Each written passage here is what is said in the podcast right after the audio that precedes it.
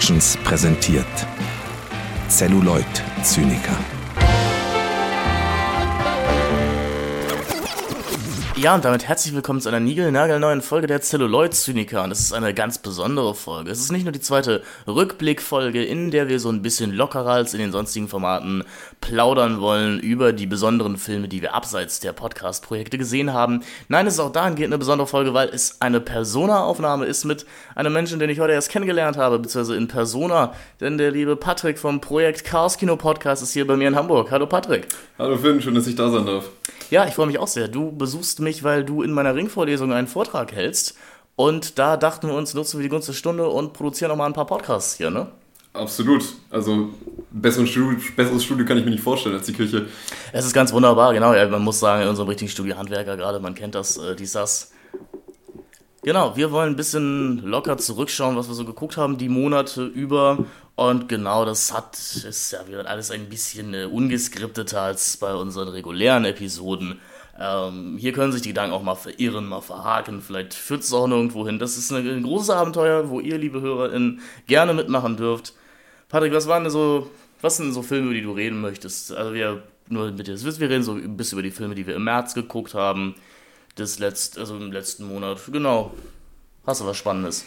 Ja, ich würde, ich habe einige spannende Filme, über die ich gerne mit dir reden wollen würde. Ich würde da ganz gerne auch einfach chronologisch vorgehen. Ich glaube, der erste Film, der zumindest nochmal äh, besprechenswert ist, weil ähm, wir uns auch schon privat drüber unterhalten haben, kann dieser Film überhaupt noch was oder kann er nichts?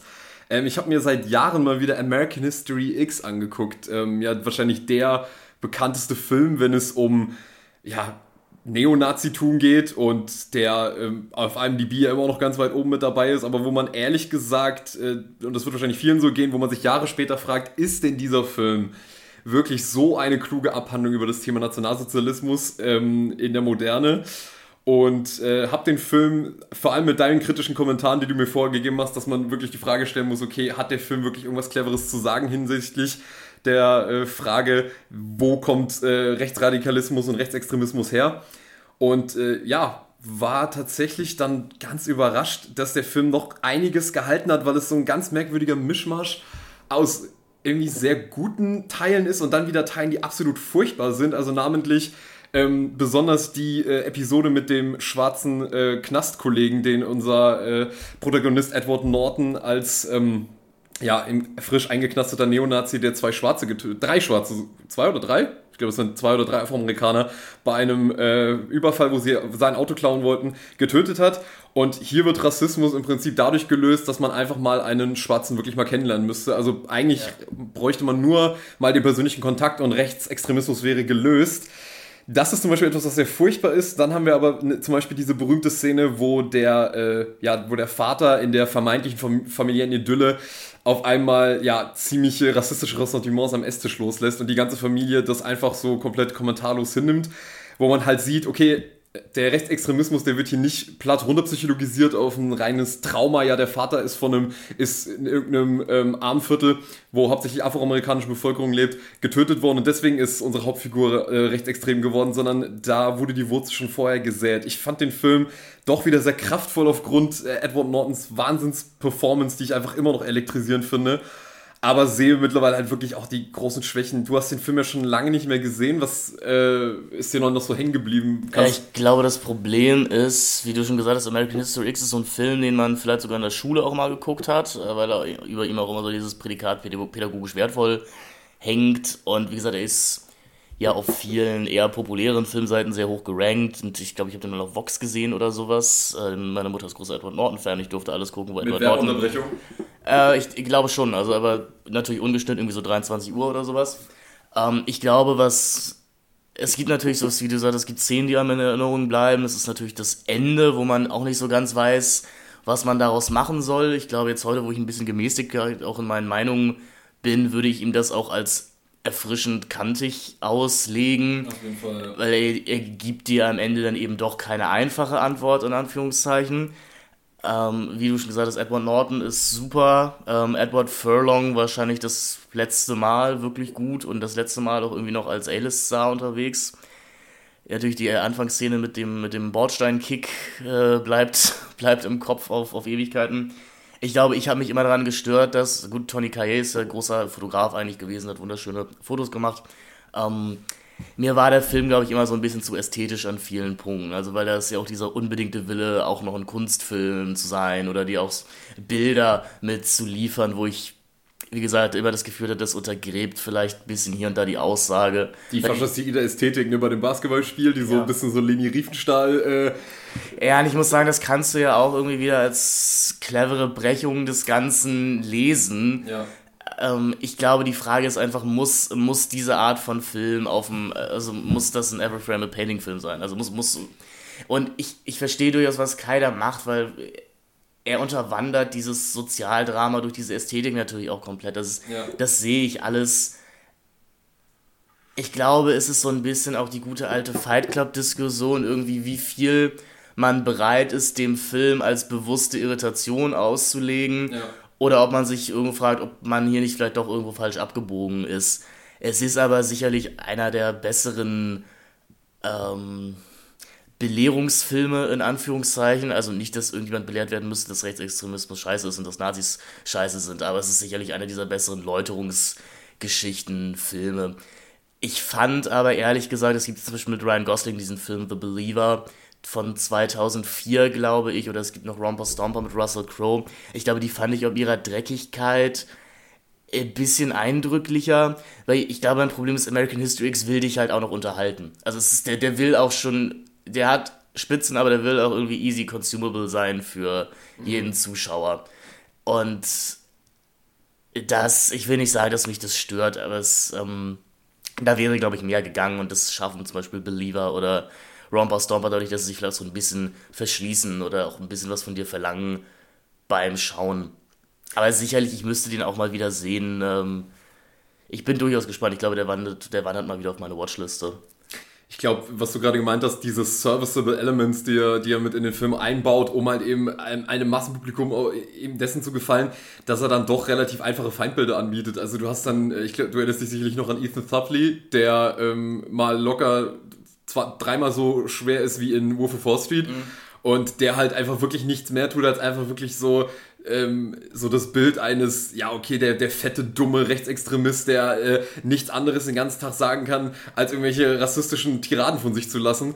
Und das sind wirklich so Elemente, wo ich mir immer so denke, das braucht der Film eigentlich überhaupt nicht, weil eigentlich die Figur selber ist so interessant gezeichnet und er hat dann eben diese Elemente, die funktionieren dann doch so gut. Also ich finde diese Idee dieses Aufsatzes, den, den er schreiben muss, äh, Edward Furlong, um im Prinzip seinen eigenen Rechtsextremismus, den er durch seinen Bruder gelernt hat, zu ja. reflektieren und dass er dann selber irgendwann dazu kommt, ja, alle würden immer sagen, das fing mit dem Tod unseres Vaters an, aber es hat eigentlich schon vorher angefangen. Das sind so kluge Ideen und ähm, ich glaube, die eine Szene, wo wir auch schon drüber geredet haben, die glaube ich, für viele auch immer irritierend ist, weil immer in Frage gestellt sein muss, okay, wie wird eigentlich ein Wandel vom Rechtsextremismus gezeigt, weil zu leicht darf man es so einer Figur eigentlich nicht machen.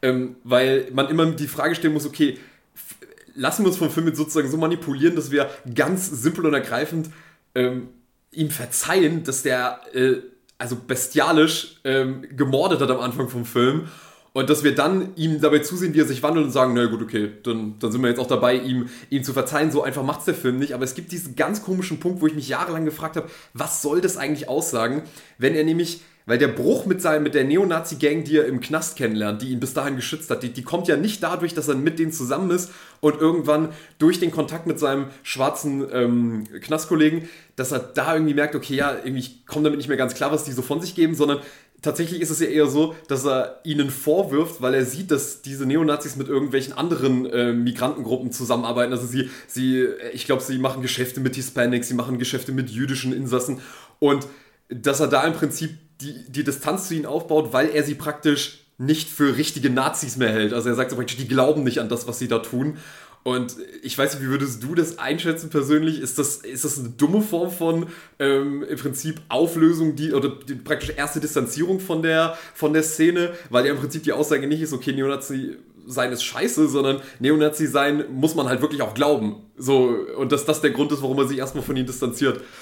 Ähm, es es ist wahrscheinlich die realistischste, es ist wahrscheinlich eine realistische Herangehensweise an dieses Thema, weil ich sage, diese Frage, mir ist, mir ist meine Partei nicht mehr radikal genug und mir ist die Linken nicht mehr links genug oder sowas, das sind ja durchaus Sachen, die wir aus der Realität auch kennen.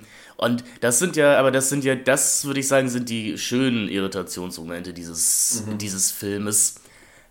Ähm, ich glaube, die Sache ist, Tony Kaye ist, ich, ich habe, äh, Detachment von ihm hattest du auch gesehen, oder? Ja, ich auch gesehen. Ähm, den ich ziemlich, den, auch, den ich auch sehr lange nicht mehr gesehen habe, den fand ich zum Beispiel ziemlich großartig, ja, der super. ja doch nochmal noch mal eine ganze Ecke kantiger ist als, äh, als American History X dann. Also spätestens damit hat, hat Kaye, glaube ich, gezeigt, dass die Vorwürfe, die man American History X machen könnte, wahrscheinlich unbegründet sind, weil er durchaus weiß, wie, wie man so eine Art Film zu inszenieren hat deswegen vielleicht auch die Empfehlung hier einmal Detachment zu schauen, weil ich habe das Gefühl, er ist damals ziemlich unterm Radar geflogen, ja. als äh, als er rauskam mit äh, Adrian Brody in einer ziemlich tollen Rolle.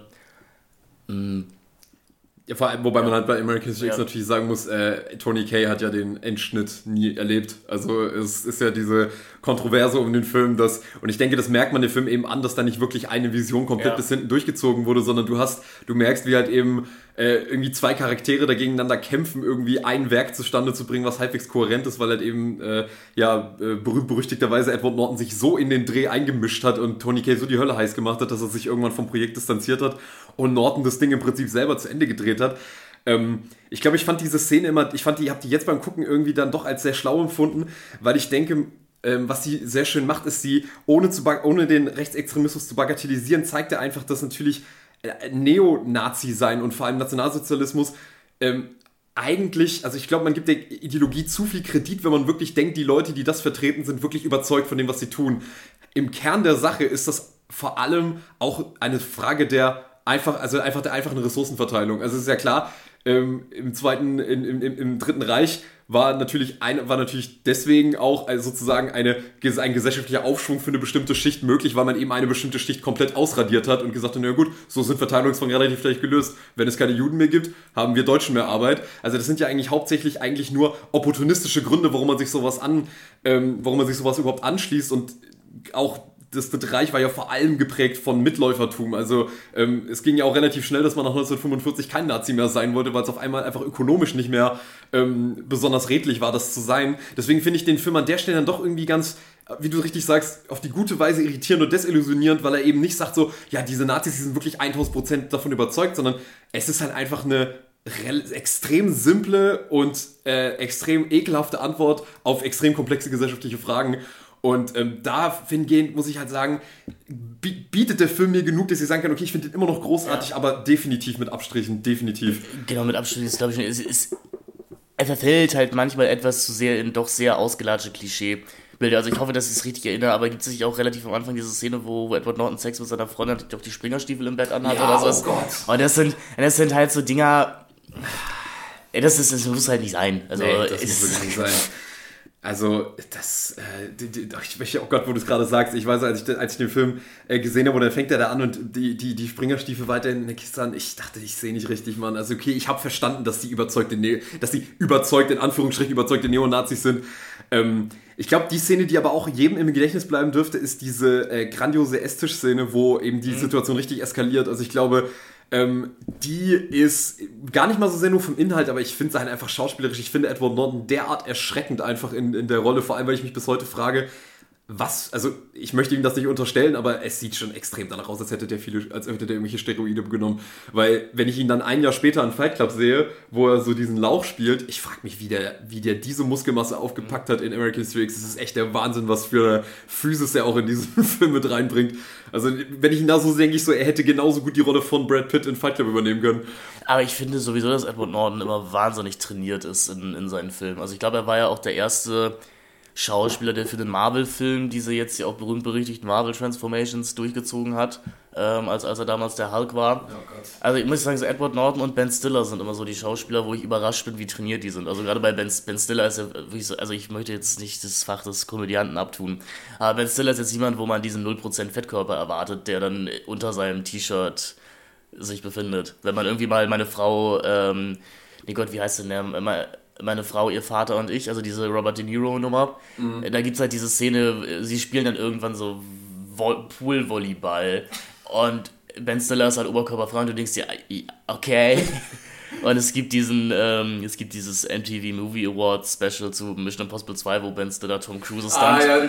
Stunt-Double spielt und einfach in fesseren Bizeps hat als Tom Cruise. was? Hat der denn auch noch in Tropic Thunder gehabt? Ich kann mich gar nicht mehr Ja, da, ja da, da hat er auch noch die. Ich meine, gut, da passt, da passt es ja noch zur Rolle irgendwie so, aber ich bin, ich bin überrascht, was für ein ja, rippter, rippter Dude äh, Ben Stiller und Edward Norton dann doch immer sind.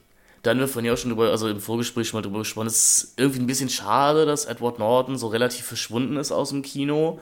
Ähm, also gut, ich habe versucht, sein Motherless Brooklyn zu schauen. Ich habe es ehrlich gesagt nicht ertragen. Ja. Ähm, ich fand den, ich, ich störe mich normalerweise nicht an so Digitaloptik, also eigentlich überhaupt nicht, aber ich habe, ich fand den Film pot hässlich. Mhm. Ich ähm, fand das alles sehr zerfasert und sehr strukturlos und auch also es war so auf die unangenehme Art und Weise auch so ein Vanity-Projekt oder so ein Eitelkeitsprojekt von, von Norton. Wahrscheinlich auch die einzige Möglichkeit für ihn überhaupt jemals wieder eine Hauptrolle zu bekommen. Also, ähm, ich, also ich muss sagen, ich mochte den Film, es war irgendwie eine schöne Noir-Hommage, aber ich sehe total, was du meinst, dass das ästhetisch, ähm, also es soll ja auch wieder so ein bisschen Period Piece sein. Ja, genau. Und ich, also ich meine, wir haben bei Public Enemies drüber geredet, dass mich das da zum Beispiel extrem gestört hat, der Digital-Look. Aber, ja, aber bei Public Enemies sehe ich was, warum das, warum das da ist. Mhm. Ähm, und ich glaube, es hilft einfach nicht. Also natürlich ist es auch irgendwie nett, dass man Bruce Willis nochmal eine ernsthafte Rolle gegeben hat. Ja. Und gut, wir wissen, wir wissen jetzt, was die Hintergründe von, von Willis' beschränkten, oder eingeschränkten Schauspiel der letzten Jahre sind. Deswegen ist es auch unfair, darauf rumzuhacken. Aber es es ist halt leider trotzdem da. Ja. Und ich empfand halt auch äh, Nortons Darstellung des Tourette-Kranken als doch sehr anstrengend. er hat ja mehrere, er hat ja mehrere psychische Syndrome, ne? Also Zwangserkrankung, äh, Tourette. Genau. Ich weiß gar nicht mehr, waren, waren glaube ich mehrere auf jeden Fall. Also es, es wirkte halt, es wirkte halt sehr nach einem, ich will unbedingt einen Oscar haben. Mhm. Denn ich ich glaube, Norton hat keinen, oder? Oder hatte. Äh, nee, hat er leider nie gekriegt. Also hätte er mal für American History X kriegen sollen, gerne auch für seinen Auftritt in Birdman, wo er, wo, wo er ganz großartig war. Ja, er ist wahrscheinlich das Beste an Birdman. Ähm. Er ist, also ich, gut, Birdman ist jetzt nochmal ein ganz anderes Fass, was man aufmachen kann, ne? Ich meine, er hat ja zumindest für seine Rolle in äh, Zwielicht damals hat er den Golden Globe gewonnen. Genau. Ähm, und da muss ich, ja, da, da fand ich ihn aber gut, das ist e-, egal. Ähm, genau, in Fight Club ist er so, also macht, macht er seine Sache gut. Ich habe das Problem, man, man vergisst immer viel, wie gut er dann doch häufig ist. Und ich mag einfach, weil er ich mag ihn, weil er auch von Andreas Fröhlich synchronisiert wird. Oh, Deswegen, äh, Edward Norton-Filme gucke ich immer gerne auf, äh, auf Deutsch. Absolut. Andreas Fröhlich ist das perfekte Synchrocast. Das ist wirklich, das ist wirklich einer dieser Synchronstimmen, die gecastet wo ich immer denke, okay, der Schauspieler spricht eigentlich Hochdeutsch für mich. Ja. Also es ist für mich auch wie die Stimme von Pitt. Also Tobias Meister als Brad Pitt ist halt für mich auch so gesetzt. Ähm, das passt wirklich so gut zusammen. Ich meine, es gibt ja diesen Edward Norton-Film, über den eigentlich kein Mensch redet, aber de von dem ich zumindest weiß, dass ihn sehr, sehr viele ähm, sehr kluge Filmleute mögen. Ähm, unter anderem du, nämlich du magst ja 25, 25 Hour. Ja. Ähm, das ist natürlich aber auch noch aus seiner, aus seiner Hochphase, ne? Also so von wann ist der 2003? 2003 von Spike, nee, 2002 von Spike Lee. 2002 genau so ein Post Post 9/11 Film über ja, fast eine ähnliche Grundthematik wie in American History X, noch nicht eben ganz so extrem. Also ja. ein, äh, kein Neonazi, sondern eben ein sehr rassistischer Mensch, der durch, durchs Fegefeuer von New York geht, bevor er eine Gefängnisstrafe anzutreten hat. Ähm, relativ Spike Lee untypisch dann irgendwie auch, weil, also, ist das Langweiligste, was Spike Lee sagen kann, ist, dass diese Filme so eine Energie haben. Ja, ja ähm, Und äh, das, die nimmt er in 25 Hour relativ raus. Also es gibt ich denke, das ist auch die behandelte Szene des Films. Es gibt diesen einen Monolog, den, den Norton da eben hält äh, vor, dem, ja, vor, dem, ja. Äh, vor dem Spiegel. Das, das ist dann, glaube ich, das, was dem erwartbaren Spike Lee am nächsten kommt. Aber der, der Film hat mich sehr beeindruckt. Ähm, ich mag ja sowieso auch irgendwie Filme über Katholizismus und Schuldfragen und äh, größtenteils, weil es mich, mich in meinem eigentlichen Leben überhaupt nicht betrifft. Aber doch, äh, damit kriegt man mich immer. Also wenn ihr Filme machen möchtet, äh, wenn ihr Filme drehen wollt, die ich mag, dann dreht entweder Coming-of-Age-Filme in so einer Neo-Optik äh, und 4 zu 3 oder Filme über Glauben. Dann werde ich, dann werd ich es mögen oder verbindet das beides miteinander. Dann, äh, dann äh, bin ich da schon sehr wohlwollend. Du hast ja mit beidem nicht mehr viel zu tun, ne? Nee, zum Glück. ja gut, dann erzähl du mal, was ist äh, bei dir auf dem Plan gewesen im, im März? Ähm, ich würde sonst... Äh, ähm, Ja, genau, wir haben uns jetzt darauf einig, dass wir chronologisch durchgehen. Das Gute ist, über vieles haben wir uns tatsächlich schon mal unterhalten oder habe ich äh, schon äh, habe ich hier und da schon mal erwähnt. Ich habe mir mal wieder den äh, wunderbaren Girl Picture, also Tjört Tjört Tjört angeschaut, ähm, den habe ich aber ja mehrmals schon mal empfohlen, deswegen da gar nicht zu viel zu. Ähm, ich habe unter anderem, also ich will so ein paar Seiten erstmal kurz abhaken, bevor wir dann zu spannenden Sachen kommen. Ich habe Dungeons Dragons gesehen in der Pressevorführung der war nicht gut. Also es äh, hat sicherlich auch geschadet das hat mich sehr überrascht, dass wir nur eine deutsche Fassung hatten äh, in, der, in der PV. Normalerweise kriegt man da ja die OV und man merkte schon, dass die deutsche Synchro da doch, was Dynamik und Sprachwitz angeht, ohne das Original zu kennen, würde ich jetzt schon mal sagen, ähm, stark hinter das, äh, das Original zurückfällt. Ich mag ja grundsätzlich, dass Hugh Grant jetzt so ein bisschen diese Renaissance als Schurkendarsteller hatte oder als, als Bösewicht hatte. Aber es ist halt ein Stick, der auch langsam ein bisschen alt wird. Also das noch dreimal bräuchte ich das jetzt nicht. Ähm, es ist aber auch so ein Film, wo irgendwie das Netflix und Chill schon mit eingebaut ist, hatte ich so das Gefühl. Also das ist für eine halbe Stunde ganz unterhaltsam und dann kannst du auch was anderes machen und kannst nach einer Stunde wieder auf den Bildschirm gucken und verstehst immer noch alles. Ich muss jetzt sagen, ich bin kein Dungeons and Dragons Spieler. Ich habe mal Baldur's Gate gespielt, das ist Videospiel. Äh, man, man liest ja sehr viel diesen, diesen ekligen Todesstoßsatz für jede Filmkritik. Das ist ein Film für Fans, wo ich dann sage, ja, dann, ähm, da müssen wir eigentlich auch gar nicht weiterreden.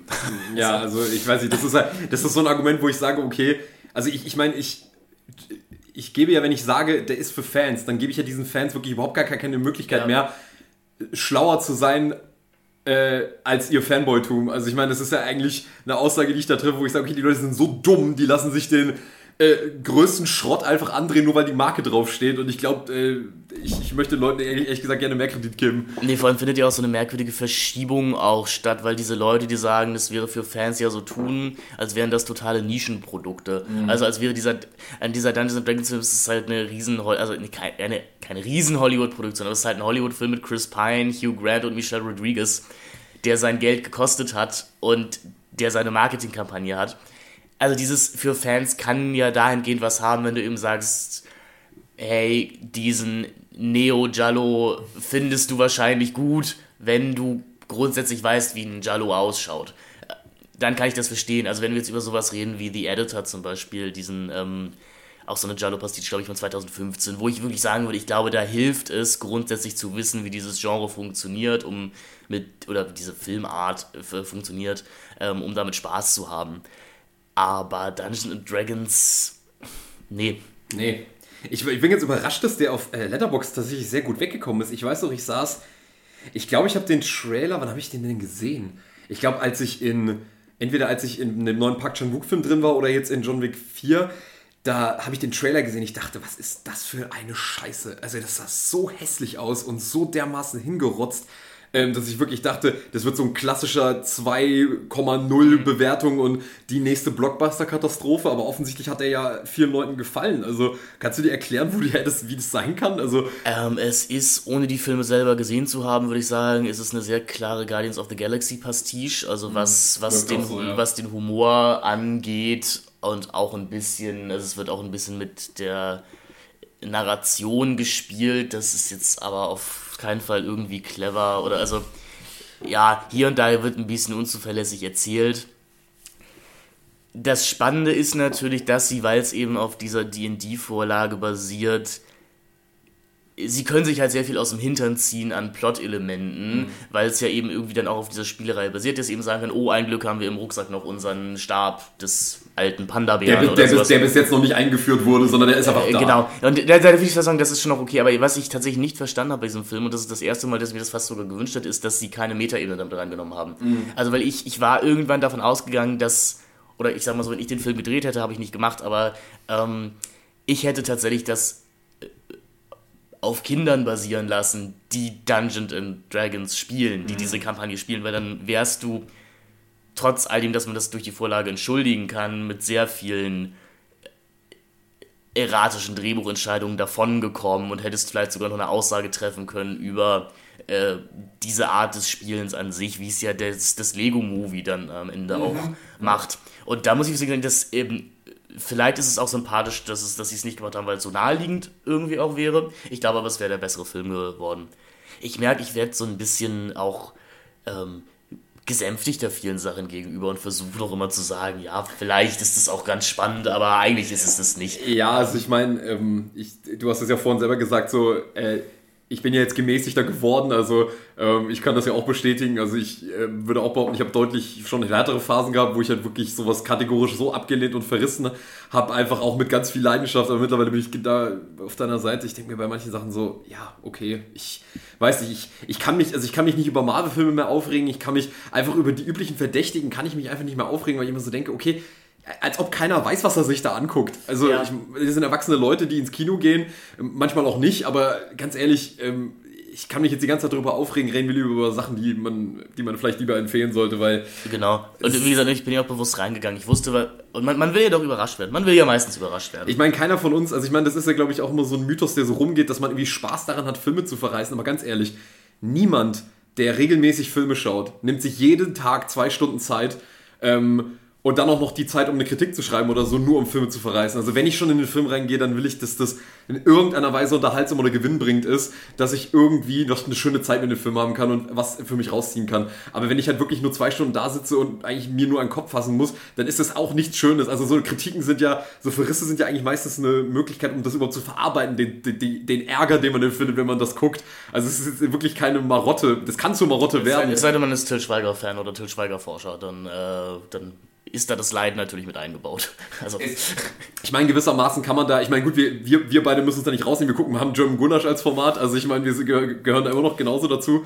Ja, aber wir machen German Gulasch ja auch nicht primär, um uns drüber lustig zu, also wir, ja, also ja, wir haben über die Zeiten Ende die Film gesprochen, da wussten wir schon, dass das nichts wird, aber wir versuchen, das Konzept da ist ja eigentlich, dass wir versuchen, uns Filme rauszusuchen, die nicht gut klingen, um uns dann überraschen zu lassen. Wie es dann ja in Teilen bei Sex Up auch passiert ist. Ähm, ja, also die Filme waren scheiße, aber nicht so scheiße. Mehr dazu in unserer Folge.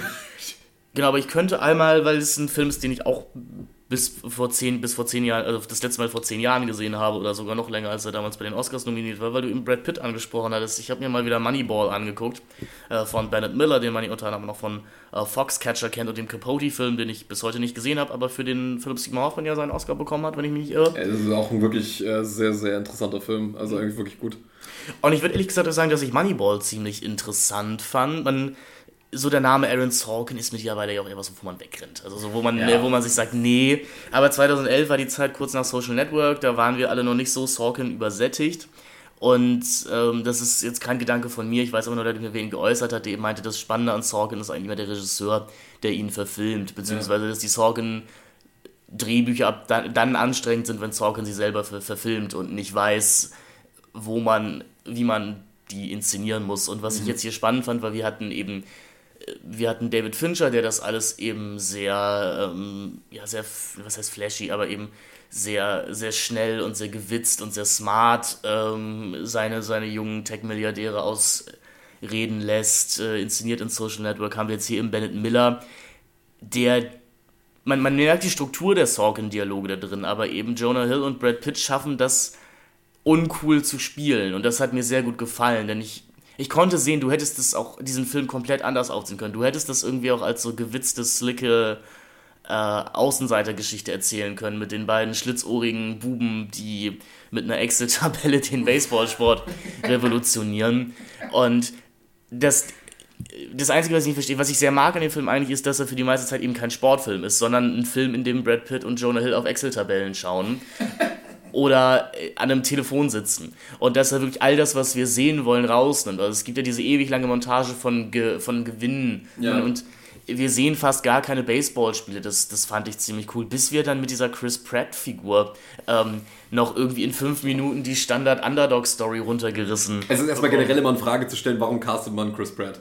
Also mal sorry, aber abgesehen von Her muss ich wirklich sagen, Chris Pratt ist für mich meistens eigentlich immer ein Grund, äh, den, den Film ein bisschen gleich verlassen zu wollen. Ja, aber würdest du nicht sagen, dass aber gut, 2011 wussten wir ja auch noch nicht, wer Chris Pratt ist. Ja, ja. Also, wie gesagt, da war man auch noch nicht so übersättigt und hat, sich, hat diese Marotte halt von ihm nicht, äh, noch nicht gekannt, die dann in Guardians of the Galaxy wirklich bis zum Erbrechen ausgespielt wurde.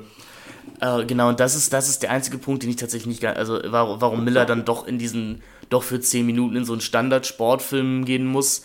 Aber man muss ja sagen, der, Film ist doch relativ bitter. Ich mag das Ende, wenn Brad Pitt da am Auto sitzt und seine Tochter ihm den, den, den Song vorspielt. Mag ich sehr, habe ich tatsächlich auch eine kleine Träne verdrückt. Ähm, und dass eben der Film uns daran erinnert, dass all diese heroischen Sportfilme halt am Ende auf Geld basieren. Also, dass du, du kannst da noch so sehr die Story deines Vereins haben, der sich aus, aus der sich vom Bordstein bis zur Skyline durchkämpft oder sowas, also vom, vom Ascherplatz auf dem Hinterhof nach Wimbledon geschlagen hat. Am Ende geht es halt doch um Geld und um Business-Entscheidungen, die dahinter stehen. Und das fand ich durchaus äh, spannend und gut zu schauen. Das ist kein Meisterwerk, aber lässt sich ziemlich gut runterschauen. Und ich mag eben, dass es die Phase von Brad Pitts Karriere ist, wo er sich auch nicht mehr in den Vordergrund spielt.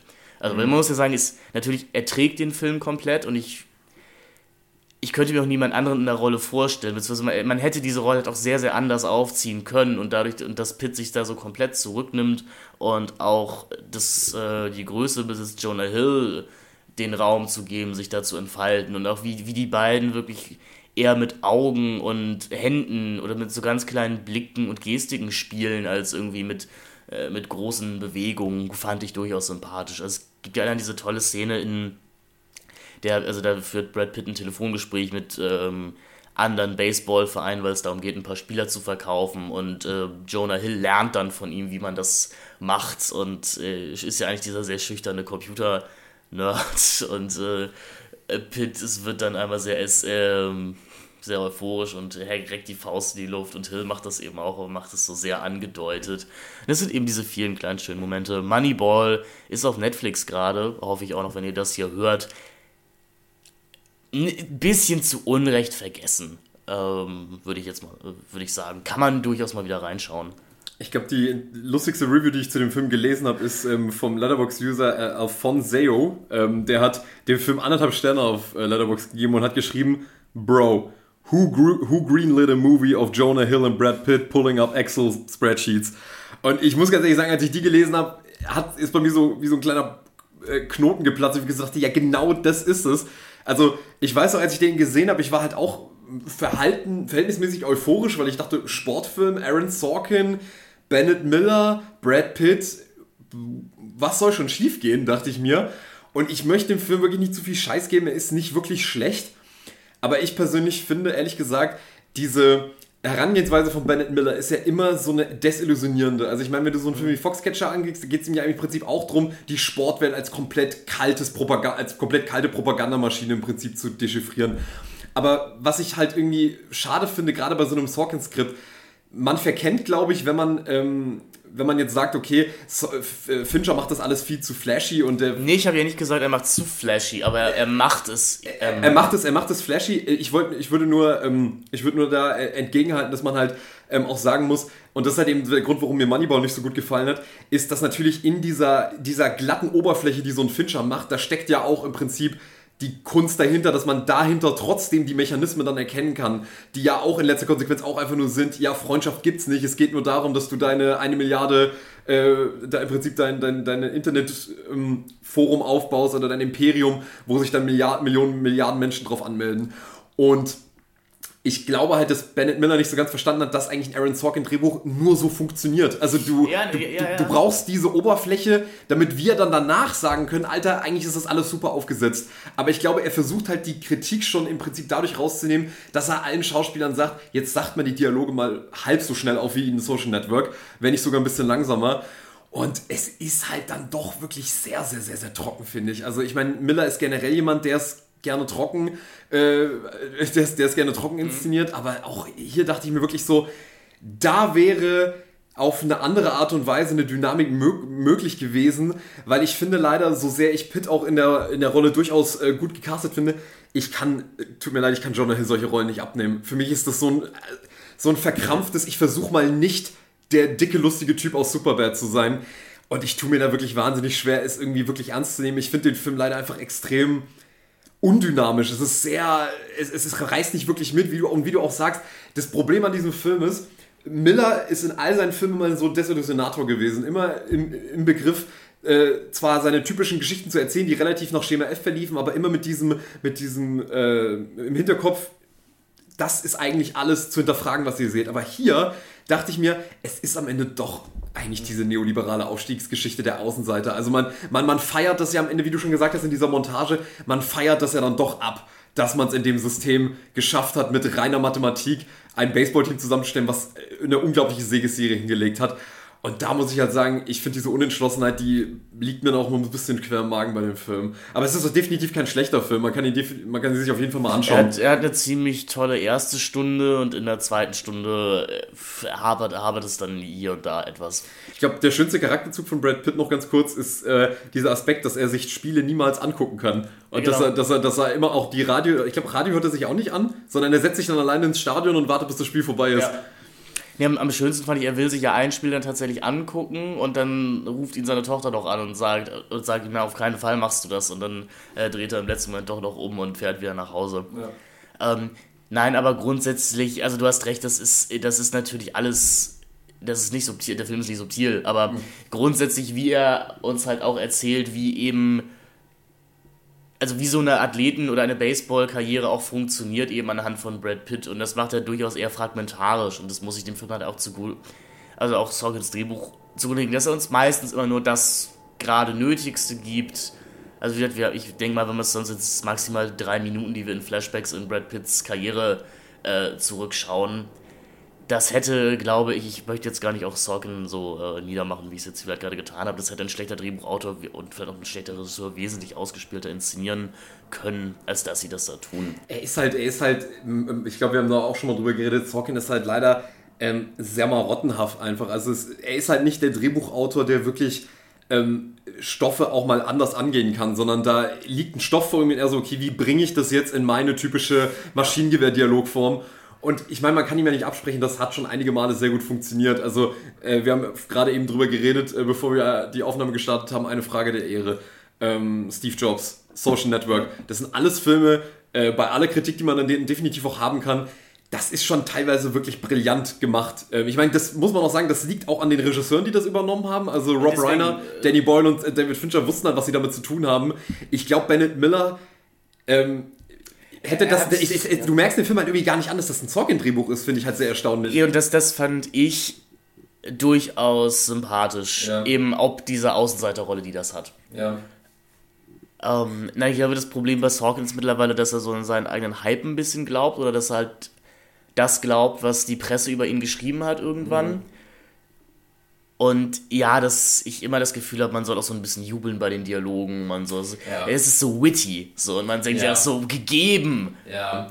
Also das, das Problem ist, ich habe Social Network vor kurzem äh, mal wieder gesehen und der hat sich zum Beispiel auch so ein bisschen bei mir aufgelöst in der, in, ja. der, in, in, der, in, der, in der Resonanz, weil ich den gesehen habe und ich dachte, das ist schon teilweise so dermaßen einfach so konstruiert darauf hin, dass jeder verdammte Dialog mit einer Punchline enden muss, wo du immer so denkst, okay, ich weiß, es ist ein Film, es ist ein Kunstwerk, da darf gesprochen werden, wie will, aber es ist so lächerlich, kein Mensch unterhält sich so. Und wenn du dann, dann vor allem so eine Figur wie ähm, Jesse Eisenberg hast, die halt wirklich immer dann, ich, ich, ich gebe ich geb immer gerne dieses Beispiel, diese Szene, wo die eine Anwältin da sitzt und sagt so, ja, also sie haben 10.000 Dollar gehabt und dann nochmal 1.000 dazu, das macht 11.000 Dollar und er so, eine Sekunde, ich rechne das kurz nach. Ja, habe ich auch so gerechnet. Ich denke mir so, okay, ich habe verstanden, dass er ein Arsch ist. Also das, ich habe doch den ganzen Film bis dahin schon gesehen und das ist halt so diese Sorkin-Schreibe, wo ich dann immer so sage, okay, ähm, es muss nicht immer so sein, dass man das dann immer. Also, das sind dann teilweise so, das, hat, das nimmt so Tarantino-Züge an. Das sind dann so Dialoge, wo man dann sagt so, ey, Alter, weißt du doch, der Burger-Dialog ja. und, und irgendwie die, die Dialoge über, über Kiffen in, in Holland und so, das ist voll geil in Pulp Fiction. Das ist dann sowas, wo du dann auch fast schon dich schämst, das cool zu finden und du schämst, dass du dich schämst, dass du das geil findest. Ähm, und ich finde es halt wirklich schade, dass, dass er einfach nicht anerkennt, ich schreibe ein Drehbuch und gebe es vielleicht jemandem, der es besser kann als ich. Weil diese, weil du, er ist, glaube ich, wirklich das perfekte Beispiel von, du darfst einem Drehbuchautor nicht allzu viel Mitbestimmrecht geben, ähm, das zu verfilmen. Ich habe auch, also ich habe seinen äh, Trials of Chicago 7 tatsächlich gar nicht erst gesehen. Ähm, den letzten von ihm, den ich gesehen habe, war der äh, Miss, nee, nicht Molly's Miss, Game? Molly's Game, aber genau, der, es gibt noch diesen anderen Film mit Jessica Chastain, äh, Miss Sloan. Ähm, mhm. Es gab irgendwie kurz das Genre, dass Jessica Chastain spielt eine kalte Anwältin oder eine kalte Wirtschaftsprüferin. Ver verkleidet als Feminismus. Oder was auch immer, genau. ähm, ja, den hatte ich gesehen und der hat mich im Kino schon sehr genervt. Äh, naja, ähm, aber grundsätzlich Moneyball ähm, werdet ihr sicherlich auch vergessen haben, dass dieser Film überhaupt existiert hat. ähm, und ich fand ihn durchaus ähm, unterhaltsam und ansprechend mal wieder. Ja, ich würde äh, dann mal bei mir weitermachen. Ähm, ich glaube, das ist nur eine kleine Fußnote, die ich jetzt erwähnen werde. Den, den, den Film, über den wir jetzt, äh, über den ich kurz gerne sprechen würde, nenne ich gleich. Aber ich glaube, ich muss ganz kurz, kurz die ähm, Anekdote erzählen, dass ich äh, versucht habe, mir Steven Spielbergs Lincoln anzugucken, ähm, weil ich habe ähm, jetzt äh, meine Bachelorarbeit über den Film Malcolm X von Spike Lee geschrieben und ich dachte halt so, okay, wenn wir über, wenn wir über amerikanische Grundmythen, wenn ich, wenn ich versuche, amerikanische Grundmythen, die dekonstruiert werden von Spike Lee in dem Film, wenn ich das irgendwie erklären will, sollte ich vielleicht auch mal wissen, ähm, ja, zum Beispiel so ein Gründungs auch, auch einer der Mythen ist halt eben, dass zum Beispiel die Sklaverei abgeschafft wurde mit dem 13 Zusatzartikel, was halt äh, absolut nicht stimmt, weil eben da immer noch eine kleine Klausel mit dabei ist, die erlaubt, dass Leute im Gefängnis doch der Sklaverei ähm, ja, ausgeliefert sein dürfen. Dementsprechend ähm, schaut euch da einfach den Dokumentationsfilm 13 von Ava DuVernay auf Netflix an, wirklich sehr empfehlenswert. Jedenfalls, ich habe den Film angefangen und ich dachte so, okay, was kann schon schief gehen? Ja, es ist Steven Spielberg, Daniel Day-Lewis wird da schon bestimmt ein bisschen Würde mit reinbringen. Und ähm, ich habe den Film angefangen und so, der liest für die ersten 10 Minuten, 15 Minuten und dann wirklich nach 20 Minuten sah ich mich gezwungen, dann auf Stopp zu drücken und dann wirklich sozusagen, okay, nee, ich will einfach nicht weitergucken. Also es gibt wirklich diese Filme, die sind, ähm, so, die sind absolut scheiße, keine Frage. Die, es gibt bestimmt auch Filme, die sind schlimmer gemacht als Lincoln, aber Lincoln ist so dermaßen konventionell, dass es schon wieder eine Beleidigung ist. Also das ist wirklich so nach Malen nach Zahlen, wie es nur irgendwie geht und so dermaßen, so dermaßen langweiliger Historizismus, dass es eigentlich unerträglich ist, sich das anzugucken. Also ich musste da an den äh, YouTube-Filmkritiker Forger denken, der hat mal in irgendeinem Video gesagt, dass er fast alle Filme, die er jemals geguckt hat, immer zu Ende geguckt hat. Aber bei Lincoln musste er nach 20 Minuten ausmachen, weil das war einfach eine absolute Katastrophe. Und das Witzige ist, ich habe, ohne das im Kopf zu haben, habe ich einfach wirklich nach zwei, genau 20 Minuten auch auf Stopp gedrückt und gesagt, so, nee, das gucke ich nicht. Ich habe mich trotzdem dazu hinreißen lassen, dem Film eine Wertung zu geben, weil ich ganz ehrlich sein muss, egal was danach noch gekommen wäre, dieser, das hätte diesen Film nicht mehr gerettet, weil das ist wirklich so ein dermaßenes Ausmaß an konventioneller Bildsprache dass es schon wirklich einfach nur noch ekelhaft ist. Also, weil, weil es ist so, alles so dermaßen perfekt ausgeleuchtet und gemacht, dass es eigentlich eine Überpastiche ist. Es ist wirklich lachhaft. Ich weiß nicht, wie hast du ihn gesehen? Nee, ähm, ich muss ja sagen, ich habe sehr wenig von Spielberg gesehen. Ich habe ja nicht mal Jurassic Park gesehen. Ja, hast du wirklich nichts verpasst. Ich hasse Jurassic Park. Ich habe auch, e also ich hab, ich hab auch E.T. nicht gesehen. Ähm, ich habe auch Close Encounter nicht gesehen. Ich habe äh, AI nicht gesehen. Ich habe München gesehen. Ich habe die Indiana Jones Filme gesehen und äh, der weiße Hai. Minority Report? Nee, habe ich auch nie gesehen. Catch Me If You Can? Ja gut, Catch Me If You Can noch. Den, den mag ich sogar auch Bridge sehr. of Spies? Auch, nee, auch nicht. Eieieiei. Und diese Bildungslücke. Ja, und natürlich Fa Fablemans fand ich ja durchaus süß. Ähm, also sein, seinen neuesten Film jetzt. Ja, wo er, wo er im Prinzip sich selber verfilmt. Ja, aber also natürlich ist das auch irgendwo eitel, aber es ist, es ist natürlich, warum denn nicht? So, ich finde also, halt ja spannend, dass das halt mehrere Regisseure mittlerweile machen. Ich meine, Iñárritu hat das jetzt mit Barato auch schon wieder gemacht. Iñárritu hat es gemacht, James Gray hat es so ein bisschen gemacht. Ähm, aber also man muss ja auch sagen, in der Literatur sind mit die größten Werke der Literaturgeschichte sind irgendwo autofiktional oder autobiografisch. Also warum sollen nicht auch Filmregisseure auf ihr eigenes Leben zurückblicken dürfen? Ich meine, Almodovars, ähm, nicht Love and Honor, aber ähm, äh, ja, äh, Pain and Glory. Pain, Pain and Glory, genau. Ähm, der ist ja auch ziemlich wunderbar und das ist ja auch eine ähnliche. Ähm, eine ich glaube, der Unterschied ist einfach, dass Almodovar der wesentlich versiertere Filmemacher von den dreien ist. Also oh, das würde ich jetzt. Ich, Fablemans ist super. Du, der macht durchaus ein paar Dinge, die ich für so eine Kunst, Künstlerbiografie doch durchaus spannend als Fragen äh, stellt. Und ich mag James Grace Filme ja wirklich sowieso gerne. Und ich fand auch seinen. Ähm, heute ist der große Tag, wo Finn sich die, die, Finn die Filmtitel nicht einfallen. Ähm, er ist nicht Revolutionary Road, das ist nämlich der Film mit Leonardo DiCaprio und Kate Winslet. Ähm, Armageddon Time, genau, der Armageddon Time hieß der letzte Film von James Gray. Und der ist ja doch durchaus auch so eine spannende Hinterfragung von so einem Bildungsroman, Erzählkonstrukt oder erinnert dich halt daran, dass jeder Aufstieg, den du persönlich hast, eben auch darauf basiert, dass du irgendwie auf der Strecke lässt. Mhm. Ähm, ja, ich, ich meine, gut, du hast absolut recht. Also ich meine, ähm, so jemand wie Thomas Mann hat das ja eigentlich im Prinzip permanent gemacht. Also vor allem, wenn du jetzt eben sowas anguckst wie eben äh, Tonio Kröger zum Beispiel, das ist ja im Prinzip, ja. äh, diese Figur ist ja eigentlich eine einzige Personifizierung von eigentlich ihm selbst. Ich glaube halt einfach, trotz allem ist es insofern dezenter, weil das halt in eine fiktive Figur verpackt. Aber Spielberg ist ja, geht ja wirklich komplett Haus damit zu sagen, das bin jetzt auch ich. Also das bin jetzt wirklich ich. Das ist meine Kindheit und das sind meine Eltern und das ist meine Jugend. Und ich glaube, ähm, ich habe den Film ja noch nicht gesehen. Ich möchte mir gar nicht zu sehr ein Urteil erlauben, aber ich glaube halt, ähm, zumindest was ich jetzt schon so gehört habe, was den Leuten halt irgendwie so gar nicht gefallen hat, ist natürlich, dass man sich so dermaßen selber ins Zentrum rückt und äh, wirklich ähm, ja, gar keine Distanz mehr, keine künstlerische Distanz dadurch aufbaut, dass man es vielleicht trotzdem versucht, in eine fiktive Geschichte zu verpacken, sondern ich filme halt wirklich nur noch mein Leben. Oder hast du das gar nicht so aufdringlich nee, empfunden? Nee, das habe ich tatsächlich gar nicht so aufdringlich empfunden. Also ich muss sagen, wenn man die relativ furchtbare erste Stunde überstanden hat, von, ähm, von dem zweieinhalb Stunden Film und wenn er tatsächlich dann irgendwann, also wenn, wenn das Familiendrama dann so langsam, also das wirklich Familiendrama so langsam seinen Lauf nimmt, dann wird das doch durchaus spannend, weil eben Spielberg halt dann auch die Frage stellt, was das eben mit, also mit welchem Recht du als Künstler dir halt überhaupt ja, das Recht herausnimmst, aus deinem Leben Geschichten zu machen. Ähm, und wa was macht das mit den Leuten, die sich vielleicht in deinen Kunstwerken wiedererkennen?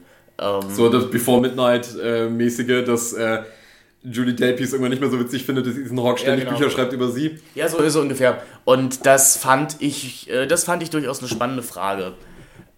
Und es geht natürlich, es, es geht bei Spielberg irgendwie immer um die, die Suburban Family und auch wie sie zerbricht, also was sie zusammenhält und wie sie zerbricht. Und in den Fablemans dann natürlich eben eher die Frage, wie sie zerbricht. Und man muss auch sagen, das Ende ist, ähm, ist auch alles andere ab als subtil, aber es zaubert, also es ist so, es, es zaubert einmal ein Lächeln ins Ich habe, ich habe lange nicht mehr so gegrinst wie bei, bei diesem. Also David Lynch hat ja einen sehr schönen Gastauftritt als John Ford und gibt eben ähm, dem kleinen Fableman die wichtigste ja, Regieanweisung seiner Karriere. Und das letzte Bild des Films lässt einen grinsen. Das ist jetzt auch ein bisschen Ali, das ist hier, ich habe das ein paar Leuten erzählt, dass es sich das fast schon lohnt, allein für dieses letzte Bild den Film zu schauen. Und ich mhm. äh, glaube, alle haben es äh, bestätigt. Ich glaube, bei, bei, bei Spielberg kann man sich, glaube ich, einfach irgendwie darauf einigen. Er ist, ähm, also zumindest für meinen Geschmack, er ist ein, insofern ein egaler Regisseur, dass ich sage, ich finde, man wächst aus seinen Filmen einfach zwangsläufig irgendwann raus. Mm, also, ja, das würde ich, das, das würd ich nicht sagen.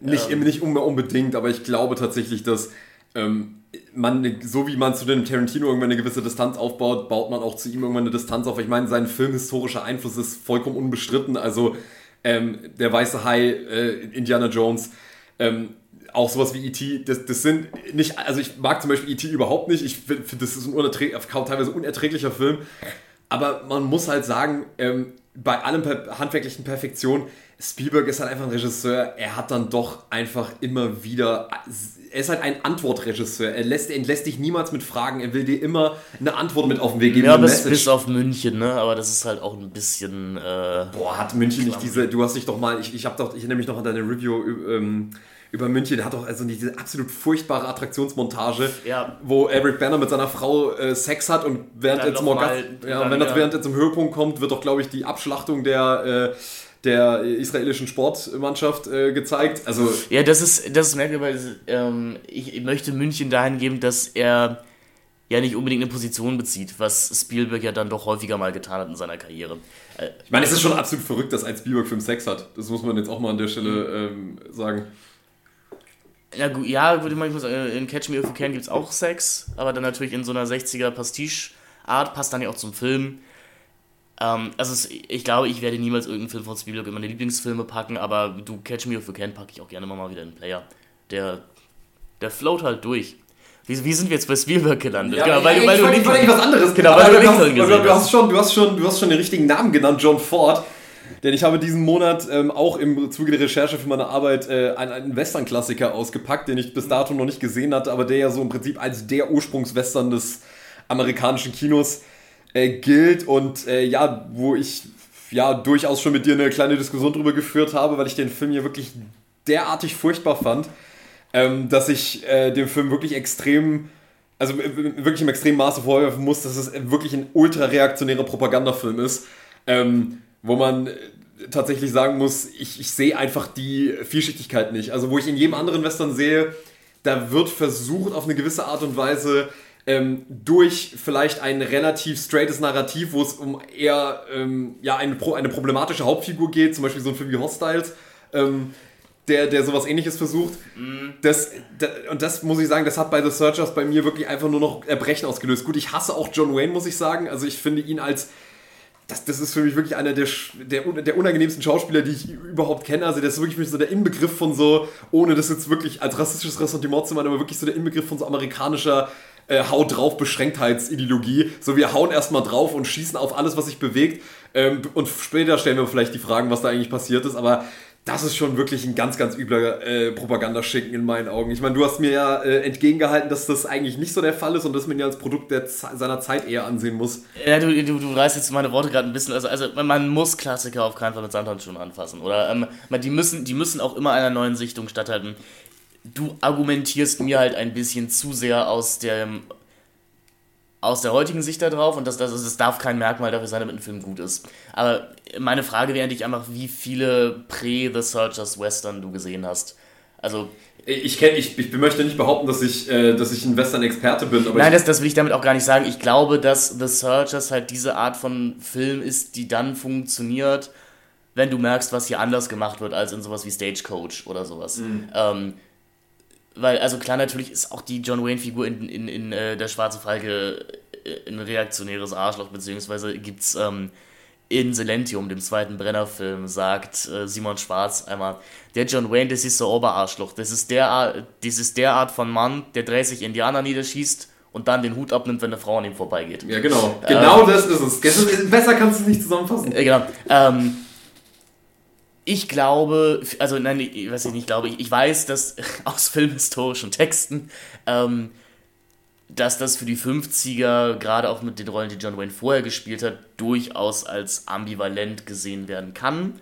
Äh, ich stimme dir aber zu, dass es aus heutiger Sicht nicht mehr so ist. Nichtsdestotrotz, finde ich, hat der Film eine durch seinen Technicolor immer noch eine recht. Ich mag diese Technicolor-Atmosphäre einfach. Ich mag dieses Flirrende, so ein bisschen, was die Wüste ich glaub, hat. Ist, also ich glaube, wenn der Film ästhetisch nicht teilweise so brillant wäre, dann äh, wäre er bei mir auch noch deutlich weiter unten. Ich, ich glaube, angeht. das ist halt wirklich die Art von Film. Ich, ich, ich würde tatsächlich sagen, dass jeder Film, jede, jede äh, Film interessiert äh, diesen Film mal gesehen haben sollte. Gesehen weil muss, er, man, man, muss ihn gesehen haben, er ist, er ist halt explizit des amerikanischen Kino, Kinomythoses und de, des amerikanischen Kinopantheons.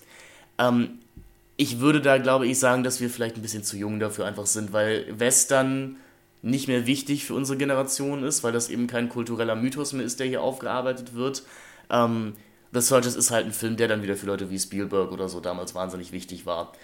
Und das ist ja irgendwo auch okay. Man muss, man muss nicht alles gut finden, was ähm, Altvordere gut fanden. Ein Kanon muss stetig aktualisiert werden. Ich, ich verstehe deine Kritikpunkte voll. Das wird auch. Ich, hab, ich fand ihn doch relativ beeindruckend, als ich ihn damals gesehen habe. Ähm, ich versuche allerdings auch, ich glaube, da unterscheiden wir uns vielleicht manchmal ein bisschen in unserer, in unserer Kritikart. Ich, ich versuche mich immer ein bisschen in die Zeit rein zu. Also, ich versuche das immer eher aus einem historischen Blickwinkel zu betrachten, mhm. als aus einem aktuellen. Ja. Ich bin mir durchaus auch bewusst, dass das nicht immer die beste Herangehensweise ist. Ich habe aber gemerkt, dass es gerade für manche Klassiker ähm, oder ältere Filme etwas lohnt das. Ich möchte damit nicht sagen, dass ich jetzt der bin, der auch sagt, nee, wieso Gewalt gegen Frauen in Hitchcock-Filmen ist doch voll okay, war doch damals einfach so. Ähm, ich glaube nur, man verdirbt sich manchmal ein bisschen den Spaß mit dieser, mit dieser Herangehensweise. Womit ich deine dein Hinweise überhaupt nicht kritisieren würde. Ich, aber, ähm, äh, also, äh, absolut, du, du, hast absolut recht, das zu kritisieren, aber ich würde halt ähm, dir, ich würde da im Prinzip deine Aussage aufgreifen, dass ich halt wirklich der Meinung bin, es gibt halt auch einfach Filme, die aus dem Kanon einfach auch gerne rausfliegen dürfen. Ähm, Gerade jetzt ja. der, weil ich halt einfach sage, das Indianerbild, was hier gezeichnet wird, mal abgesehen davon, dass es natürlich wieder komplettes Whitewashing ist, also die Hauptindianerfiguren werden wieder von weißen Schauspielern gespielt.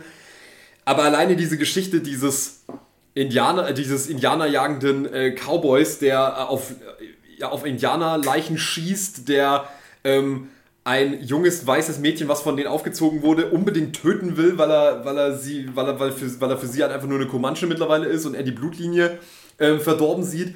Also wenn ich das sehe, dann frage ich mich am Ende, wenn dann, wenn dann am Ende die familiäre heile Welt gerettet ist und John Wayne dann im Prinzip so als gebrochener Held außerhalb des Hauses stehen bleiben muss, dann ist das halt wirklich der Inbegriff für mich halt von Propaganda, wo ich halt sage, ja genau, wenn ich so tue, als würde ich das irgendwie hinterfragen, mhm genau dann, also da hat, ähm, da habe ich diese wunderbare Kritik von äh, Inkompetenz Ninja auf Letterbox gelesen, der hat das so gut beschrieben, wie halt eben genau so funktioniert eigentlich die Propaganda, dass du so tust, als würde ich es kritisch hinterfragen, aber so, sowas wie Zero Dark Thirty zum Beispiel ist für mich ja. auch so ein perfektes Beispiel für, ich tue so ein bisschen, stelle dialektisch Fragen in den Raum, die nicht dialektisch gestellt werden. Also, ob es jetzt lohnenswert war, Indianer abzuschlachten, um dieses tolle Land aufzubauen, das ist keine Frage, die sie stellt.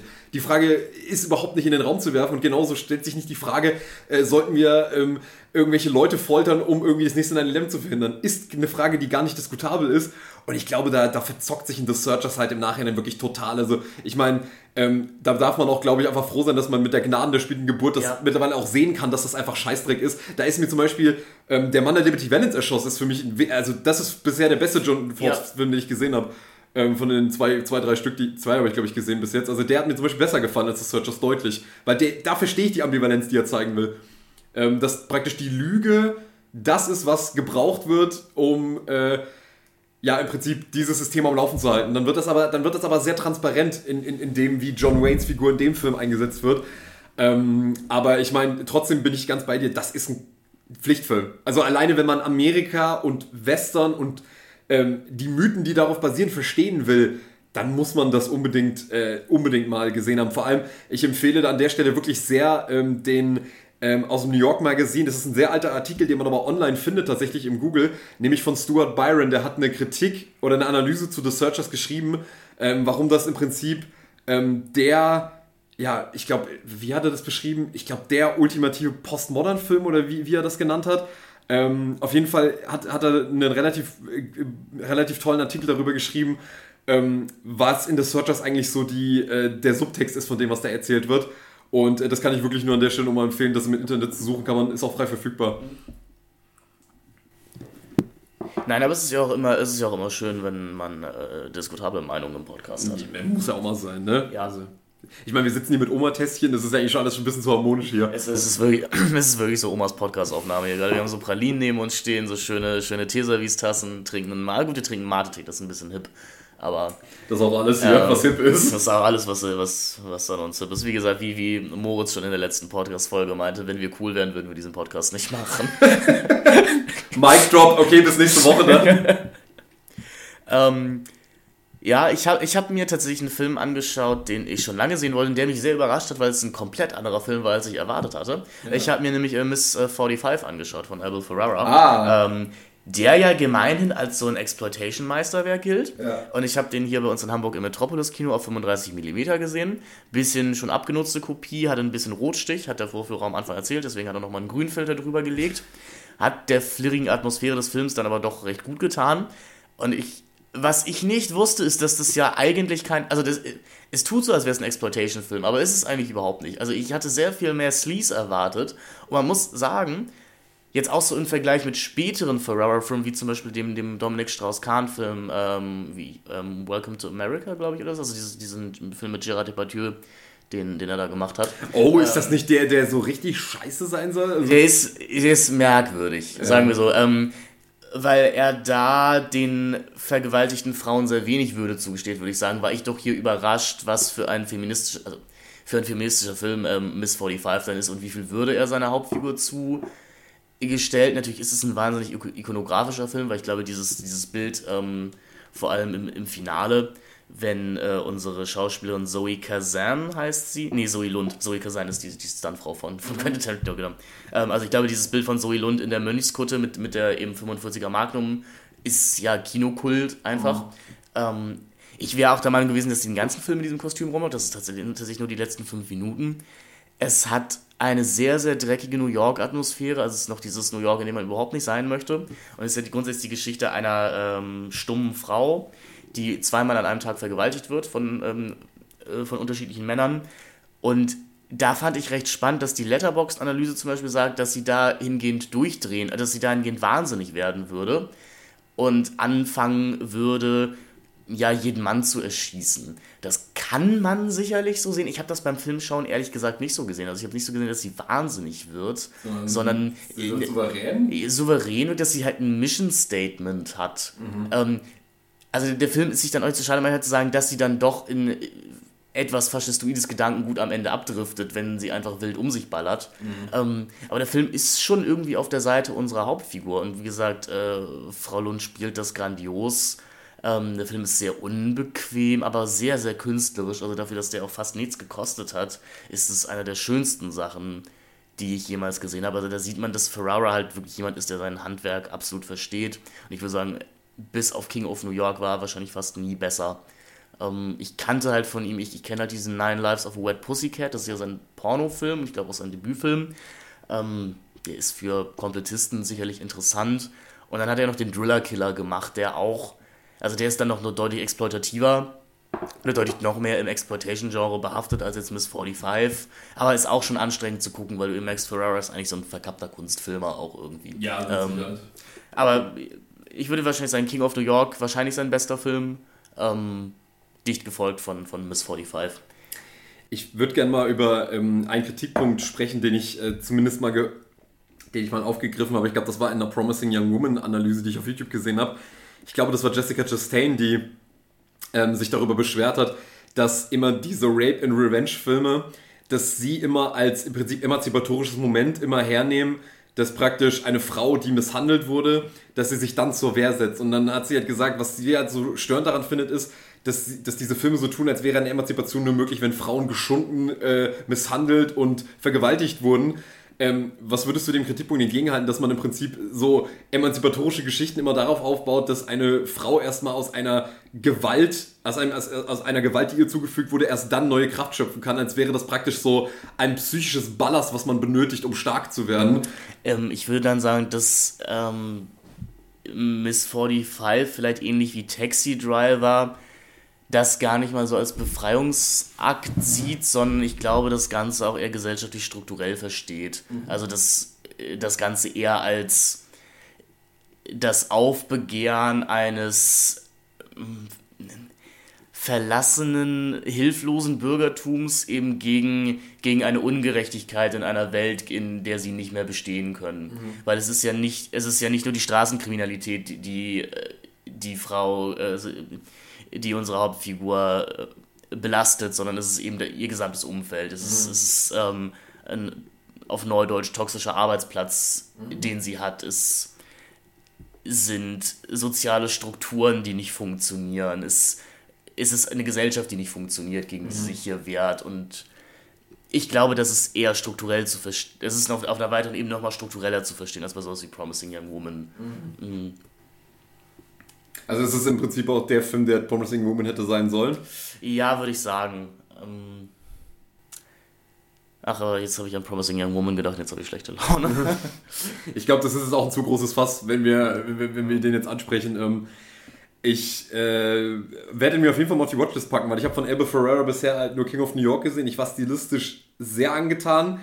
Es war mir dann doch so ein bisschen inhaltlich ein bisschen zu äh, minimalistisch irgendwie. Also es war dann doch irgendwie zu viel ähm, ja, Gemälde, was er zeichnet, als dass er wirklich irgendwas erzählt, was er da tut.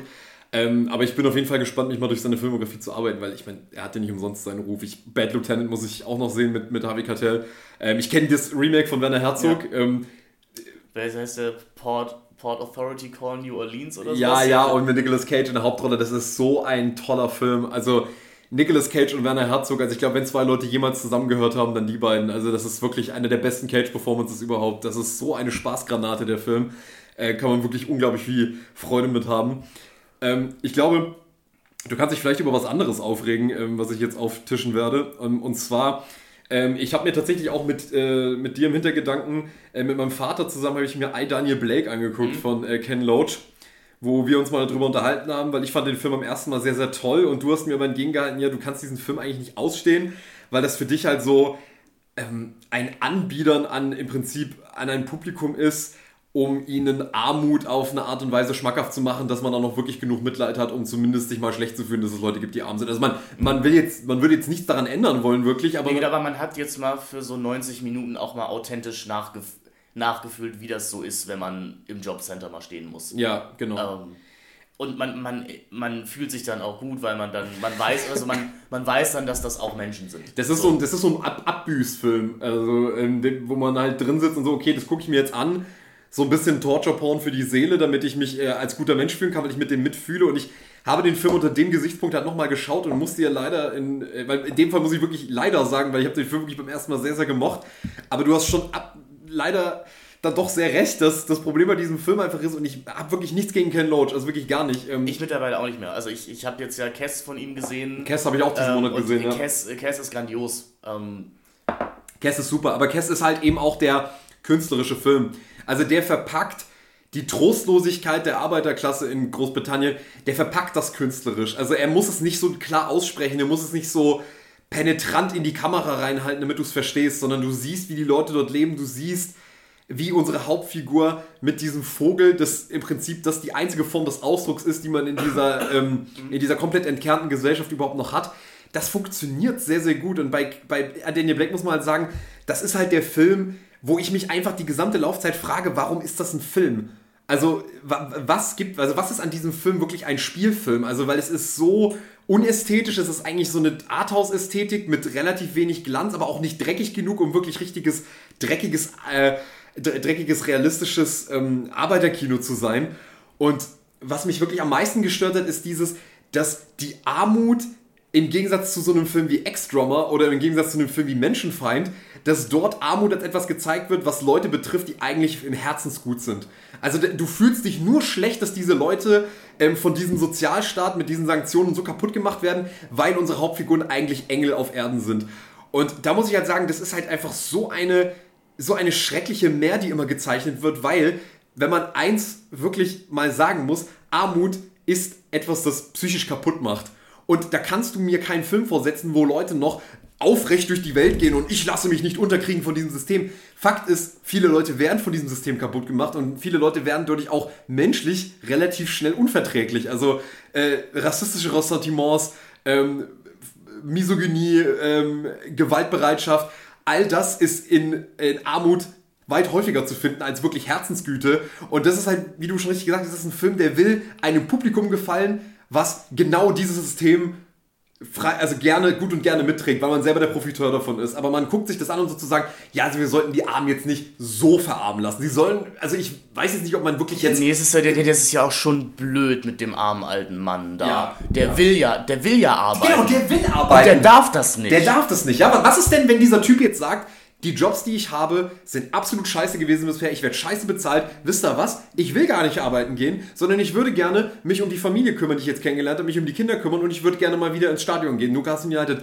Was denkst du, wie da die vermeintlich Linksliberalen, die, die wirklich, die anscheinend angeblich wollen, dass die ähm, Armen ähm, es aus, aus, aus dem Sumpf schaffen, wie schnell die aufgreifen. So, ja, so geht es doch nicht. Es muss doch gearbeitet werden. Es muss Arbeit verrichtet werden. Ja, sicherlich muss Arbeit verrichtet werden, aber ganz sicher nicht in dem, in dem, mit dem Arbeitsbegriff, den wir haben, dass ähm, 40 Stunden die Woche sich kaputt machen und gesundheitlich dabei zugrunde gehen, das irgendwas ist, was diese Gesellschaft, eine Gesellschaft des Überflusses, die sowieso schon viel zu viel hat, wie sie, äh, also was einfach nur schlecht verteilt ist, dass man da noch irgendwie darauf beharrt, diese Leute sind nur zu bemitleiden, weil sie gerne arbeiten würden.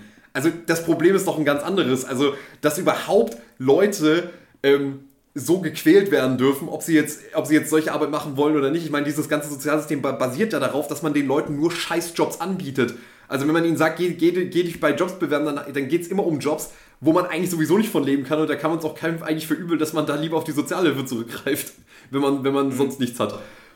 Es, es ist nicht so ein, also der Film geht halt teilweise so ein bisschen in sowas wie Beast of the Southern Wild, er ist nicht ganz so schlimm wie sowas. Also weil, aber er hat, er hat halt auch diese komische, ja, bessere Bürgertum-Romantik von, ach ja, genau, die, die, die armen Menschen, die wissen wenigstens noch, wie Matsch schmeckt, ne? Da, da, da, genau, das sind die besten weißt Menschen du, eigentlich. Da zählen halt noch Werte. Ja, das ist so wie Nomadland. Also Nomadland ist für mich genau die gleiche Kerbe, dass wir sagen, man kann in Würde arm sein. Und das ist, das ist so eine, das ist tatsächlich neoliberale Propaganda in, in Reinform. So. Also wir sind zwar neoliberale Arschlöcher, die sich die Taschen voll machen, aber eigentlich sind wir doch eigentlich total arm dran. Ich meine, wir sitzen hier im Whirlpool und mein Gott, keine menschliche Wärme um uns rum, wir wären doch lieber so wie die Armen, weil die können sie, die müssen sich gegenseitig das Klopapier reichen, weil sie nur eine Rolle. Ja, und die, die haben ja auch unsere, die haben unsere Probleme gar nicht. Das ja. ist dann auch so dieses, weißt du, bei denen gibt es keine Depression. Ja. Die, die stehen dann einfach auf. Ja, die stehen auf. Ähm, und wie gesagt, ich, ich, vielleicht bin ich auch irgendwo zu hart zu I. Daniel Blake. Ich denke mal, die Wahrheit zum Film ist wahrscheinlich in der Mitte dann irgendwo. Nee, sie ist in der Mitte, würde ich zumindest sagen. Also der Film hat Er hat, er hat durchaus Momente. Das, er ähm, hat so Momente, also die Tafelszene, die es gibt so viele Szenen, wo ich ich habe schon wieder zweimal geweint bei dem Film und ich muss wirklich sagen, der Film alleine die Tatsache, dass er diese diese dieses diesen perversen Sozialstaat, den wir in Deutschland, in Großbritannien haben ähm, und mittlerweile eigentlich überall in den westlichen Staaten haben, in den westlichen neoliberalen kapitalistischen Staaten, dass er das überhaupt so ausstellt, das ist ihm schon zu hoch anzurechnen, aber ich finde, das muss man filmischer aufbereiten, simpel und ergreifend. Das ist ästhetisch sehr, sehr einfach gehalten. Ja, ich, ich glaube tatsächlich, bei, bei so einer Art von Film, da wäre wirklich eine, ein Genre-Oberbau besser. Also ich meine, deswegen funktioniert halt Kafkas Prozess so, ähm, ich glaube, es ist, äh, äh, Daniel Blake hätte ruhig ein bisschen mehr so einen Beton haben dürfen. Ein bisschen mehr. Ja. Also ich meine, was, was ich damals halt sehr spannend fand, ich habe den Film auch mal in einem Uniseminar gesehen, ähm, Grüße gehen raus an, an Mark Liam, den, den Leiter dieses Seminars, der halt die These äußerte, was, was er halt vielleicht äh, irritierend an I. Daniel Blake sei, wäre eben den Zusammenhalt, den Ken Loach da zeigt. Ja. Ähm, was wir nicht gewohnt sind, weil das eigentlich nicht das ist, was wir sehen wollen, ja. weil es gegen ein Klischeebild geht was, ja. was wir vielleicht auch von uns selber haben, weil er eben nicht dieses so ein Survival of the Fittest Ding zeigt, sondern eben da, da hilft sich eine Community noch gegenseitig. Und das will ich dem Film durchaus geben, also eben Szenen, in denen Loach auch so ein bisschen mit Vorurteilen von uns spielt, wenn, ich, hab, ich weiß nicht, ob ich es mir ganz richtig im Kopf habe, aber wenn eben die, die, die Gangster ähm, Low, äh, dem ähm, Daniel Blake dabei helfen, eben den Computer einzurichten oder sich, sich Ja, ja, die, also die ähm, Mini-Gangster, die halt so kleine Sch ja, äh, Schwarzgeschäfte mit Sneakern machen. So. Ja, genau. Also ja, deswegen Gangster in Anführungszeichen, also. Gangster mit A, die, ja. die, ähm, das, das, das sind natürlich schöne Szenen oder, ähm, ich kann Loach natürlich auch nicht vorwerfen, das ist ein Genre, was er selber begründet hat, dieses British Kitchen Sing Drama. Ja. Ähm, das Problem ist, glaube ich, nur, dass das eben auch ein Filmfeld ist, in dem es sehr, sehr einfach ist, in wirklich Klischees abzudriften, ja. die wir halt, und das macht Daniel Blake leider ein bisschen zu häufig. Er ist auch melodramatisch leider. Er ist sehr melodramatisch und er, er, zeigt uns halt leider sehr viele Sachen. Und es hört sich so gemein an, weil natürlich passiert das wirklich auf der Welt. Ähm, aber er zeigt uns halt sehr viele Sachen, die man dann dahingehend schon kennt. Also die, ja. man, die man halt schon mal gesehen hat. Ja. Und man denkt, ja, Natürlich ist die Szene berührend, wenn der Kaufhausdetektiv sagt, okay, sie haben nur Hygieneprodukte geklaut, weil sie es nicht leisten können. Ja, gehen sie. Natürlich ist das berührend, aber es ist. Es ist halt, also weißt du, es ist halt eine Szene, die, die habe ich auch schon mal, die habe ich schon zehnmal vorher gesehen. Ja, ähm, und ich, ich glaube halt, das große Problem ist einfach, der Film ist mehr gut gemeint als wirklich gut gemacht. Also er, er will halt, wie du schon richtig sagst, er will gegen dieses Klischee arbeiten, dass Arbeiter ähm, und, und, und Leute, die in Armut leben, dass das immer nur äh, im Prinzip in Verbindung sein kann mit totaler psychischer äh, Zerstörung und menschlichem Verfall. Aber das ist halt einfach, wie gesagt, das ist ein Bild, das lieben auch Konservative. So können wir ja, dass man dann sagen kann, okay, also diese Leute, die dürfen nicht arm sein, aber die Leute, die dann nicht arbeiten wollen, was ist eigentlich mit denen und was ist mit denen und die nicht mehr arbeiten können? Was ist mit denen? Ja. So, diese, also diese Leute werden dann dadurch halt wieder ausgegrenzt, weil man im Prinzip sagt, so nein, wir, ähm, wenn wir schon Arbeiter integrieren, dann sind es halt die, die wirklich arbeiten wollen. Und das ist halt, wie, wie gesagt, etwas, damit kann man, damit kann man dann schon wieder eine Distinktion machen, okay, es gibt dann eben die Leute, die, äh, die, denen wir dann die Arbeit auch geben, aber der Rest kann halt bleiben, wo er bleibt. Und äh, das ist halt wirklich etwas, aber trotzdem ist halt diese, diese Kafka-eske Bürokratie, die dort gezeigt wird, mit der, wie heißt es, der Entscheidungsträger wird sich bei Ihnen melden und dieses ja. permanent am Telefon durch 50 Warteschleifen durchtelefonieren und niemals erreichst du jemanden, der dir mal eine klare Antwort gibt. Du wirst ständig an irgendeinen nächsten Mitarbeiter weitergeleitet. Das ist schon alles teilweise sehr, sehr gut gemacht und, und, und äh, in einer wirklich sehr, teilweise unerträglichen äh, Langwierigkeit, wie das gezeigt wird. Aber das ändert leider nichts daran, dass ich finde, Andy Deine Blake hätten einfach Ecken und Kanten mehr gut getan, weil, mhm. ähm, ja, weil das ist einfach doch zu sehr ähm, darauf geeicht, dass ähm, ja, ich das Gefühl habe, ich kann mich zu leicht gut fühlen bei dem Film, dass ich mit diesen Leuten mitfühle. Und ich will mich bei so einem Film nicht gut fühlen. Ich will, ich, also gut fühlen in dem Sinne, dass ich sage, ich bin auf ihrer Seite. Wir sind nicht eine große Menschheitsfamilie, wenn wir aus diesem Kino gehen, sondern ähm, man sollte eigentlich mit klarem Klassenbewusstsein aus dem, aus dem Film rausgehen. Und ich glaube, das ist dieser Film nicht. Das ist kein Klassenbewusstseinsfilm, sondern das ist einer, wo selbst der Bankmanager mit äh, traurigen Augen aus dem Kino geht, so, oh Mensch, furchtbar, dass es sowas gibt. So. Ja, ja. Zurück zur Arbeit. Zurück zur Arbeit. In der Arbeit passt sehr gut und wir bleiben, wir bleiben auch in England. Ähm, ja. Ich habe mir eine äh, Miniserie angeschaut, die ich als, äh, ja, als, als junger Teenager auch schon mal gesehen habe, nämlich A State of Play äh, mit dem schönen deutschen Titel Mord auf Seite 1. Äh, es gibt, es gibt noch ein US-Remake von der Serie mit äh, Ridley, nicht mit Ridley Scott, mit Russell Crowe und Ben Affleck. Mhm. Ähm, State of Play, Stand der Dinge. Ähm, mit dem Untertitel. Ähm, besetzt mit der Creme de la Creme, was das die BBC so zu bieten hat. Also unter anderem Bill Nighy ist dabei, John Sim, David Morrissey, Kelly MacDonald, James McAvoy in einer seiner ersten Rollen. Also pervers gut besetzt von vorne bis hinten. Und ein ziemlich spannender, ich weiß gar nicht, ob man es, ja, wahrscheinlich ist es ein Polit-Thriller, also ein Journalismus-Polit-Thriller. Grundsätzlich geht es darum, äh, die Praktikanten eines äh, schon heiß für den Bürgermeistersitz äh, gehandelten Politikers begeht Selbstmord, Fragezeichen. Vielleicht wurde sie auch ermordet. Und gleichzeitig wird ein junger schwarzer Drogendealer, Fragezeichen, erschossen. Diese beiden Fälle haben augenscheinlich nichts miteinander zu tun. Ähm, aber wir werden in sechs Folgen herausfinden, haben sie es doch. Und eine, ein Zeitungsteam macht sich eben auf, die Hintergründe dieser Tat zu recherchieren. Eine äh, äh, inszeniert von David Yates, bevor er sich mit, mit Harry Potter abgegeben hat. Und ehrlich gesagt merke ich aber, warum diese Serie seine Calling Card dafür war, dass er den Orden des Phönix inszeniert hat. Mhm. Weil das ja eben auch der Harry Potter Teil ist. Er hat die letzten drei oder vier Filme gemacht. Ähm, genau, ja, ähm, ja, aber äh, also äh, der fünfte war der erste, den er gemacht so, hat. Ja, und ja, deswegen, ich verstehe durchaus, warum. Ähm, weil man tatsächlich sagten damals die Produzenten ja auch, dass äh, Quaron zum Beispiel den dritten Harry Potter bekommen hat, weil er Ituma Matamien gemacht hat und sie da gesehen haben, ah, der kann Pubertät, ähm, der kann Pubertät machen. Ich habe äh, ich hab keine Ahnung, warum ähm, Mike, Mike Neville den vierten bekommen hat, aber gut. Ähm, nein, der äh, Yates kann schon sehr gut so Schreibprozesse und, ähm, und journalistische Prozesse auf die Leinwand bringen und dir verdeutlichen, was es eben heißt, eine Story zu recherchieren. Mhm. Das auch sehr spannend zu machen. Es, ist das Alan J. Pecula-Niveau für dich?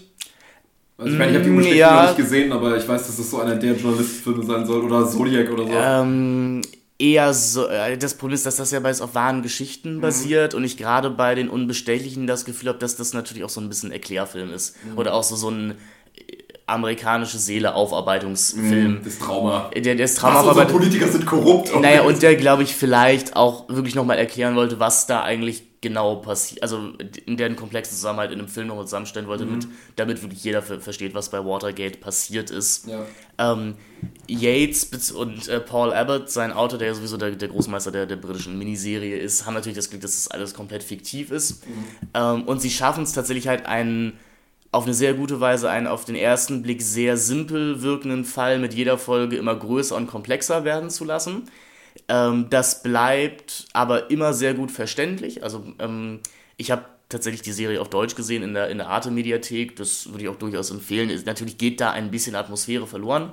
Ähm, denn also ich habe die erste Folge auch auf Englisch nochmal geschaut. Es gehen natürlich die verschiedenen Dialekte komplett verloren. Also ähm, Kelly MacDonald, ich glaube, ist Schottin oder sowas. Also ihr, ihr schottischer Akzent und auch McAvoys Akzent gehen bei sowas natürlich verloren. Ja. Und Bill Nye ist im Original auch wesentlich sardonischer ja. als... Ähm, als in der Synchro. Aber nein, das ist ein super spannender Potboiler, sagt man ja so schön. Mhm. Ähm, der auch, ich, ich, ich mag ja gerade auch Thriller, die am Ende nochmal so eine Wendung haben, die das Ganze dann doch mal simpler macht, als es eigentlich war. Mhm. Die uns dann eben daran erinnern, nein, du, also worauf sich bei In Hot Fast ja auch ein bisschen lustig gemacht wird. Nein, du kannst, du kannst dir die schönste Verschwörung ausdenken als, als Journalist, weil du daran glauben willst mhm. und weil du eben auch daran glauben willst, dass du hier die mega Story hast mhm. und musst am Ende dann erfahren, dass es eben doch nur Mord auf Seite 1 ist. Ich, ich, ich finde das auch ehrlich gesagt einer der genialsten Aspekte an, an Zodiac, dass der wirklich diesen, und deswegen finde ich den nochmal ein bisschen besser als JFK, weil Zodiac tatsächlich, JFK hat das auch mit drin, aber Zodiac noch viel deutlicher, was ist, wenn wir einfach nur uns die Story gerade so hinkonstruieren, genau. weil wir wirklich dran glauben wollen, weil es passt so verdammt gut und es ergibt so viel Sinn in unserem Kopf, dass wir jetzt wirklich auch komplett in uns in eine Sackgasse rein äh, ermitteln, weil eigentlich keine Beweise dafür sprechen, dass es wirklich dieser Typ ist und trotzdem machen wir weiter, weil es darf jetzt nicht sein, dass wir uns so dermaßen vertan haben. Ähm, das ist eigentlich, also sowas gehört eigentlich in jeden Krimi rein. Das, diese Subjektivität der Polizei und Recherche, aber auch journalistische Arbeit, das gehört in jeden Film rein. Also ich meine, einer der brillantesten Journalistenfilme, die wir kennen, ist ja der letzte Film von Michael Bulli Herbig. Ähm, ja, tausend Zeilen, der dir genau, der dir natürlich zeigt, dass das Wichtigste am Journalistsein ist, eine Familie zu haben, die nicht, die dich nicht unterstützt. ich muss sagen, ich habe ich hab auch so ein bisschen angefangen, äh, State of Play nochmal zu gucken, weil ich von 1000 Zeilen so frustriert war. Und weil ich sagen muss, ich habe die Serie damals mit 10 oder so gesehen. Das war irgendwie ja. eine der ersten Serien, die ich mir bei iTunes damals gekauft habe und ja. auf meinem iPod gesehen habe. Ja. Und mit 10 ging das ein bisschen über meinen Kopf hinweg alles. Ähm, es, ist, es ist nicht so komplex, wie ich das mit 10 in Erinnerung hatte. Mhm. Ich, ich finde, man kann dem recht gut folgen und er illustriert halt auch sehr schön, ohne dann so didaktisch zu sein wie eben 1000 Zeilen, wie eben eine Zeitung funktioniert was es heißt, eine Story zu recherchieren und was es halt auch eben heißt, wenn so ein Detail, also wenn, wenn eine deiner Quellen nicht wasserdicht ist. Mhm. Das, äh, wie, wie wertlos das dann alles ist. Ja. Und ich war eben auch recht überrascht. Mir sagten damals halt bis auf Bill Nye und James McAvoy, die SchauspielerInnen, alle nicht so wirklich was. Ja. Aber in John Sim hier in der Hauptrolle als den Journalisten zu sehen, ähm, den ich halt vor allem kannte aus Human Traffic, diesem äh, Rave-Film äh, aus, aus Großbritannien äh, vom, von Ende der 90er wo es darum geht, dass so eine. Äh, ist halt, äh, mein, ähm, mein äh, Kompagnon Stanislav hat das damals so geschrieben, so ein bisschen das verfilmte, okay, Computeralbum von Radiohead. Ist halt auch die, die englische Blue-Collar-Arbeiterklasse, die eben nur Entspannung findet im Hedonismus im, am drei Tage durchraven. Mhm. Und da spielt Johnson eben diesen Anführer dieser, dieser Gruppe, hat mit Erektionsproblemen zu kämpfen und ist halt einfach so ein Dulli. Und ist doch hier ziemlich gut als der taffe Journalist. Ähm, natürlich das eine sechs Stunden Serie, die hat hier und da Schwächen. Ich glaube, du hast, wirst in jeder Miniserie irgendwie mal oder in jeder Serie Storybögen haben, die nicht ganz zu Ende gedacht sind oder die ein bisschen unnötig sind. Ein kleines Liebesdreieck, was hier eingeflochten wird, tut auch seinen Zweck, so muss man sagen, und ist nicht so unnötig, wie das auf den ersten Blick scheint.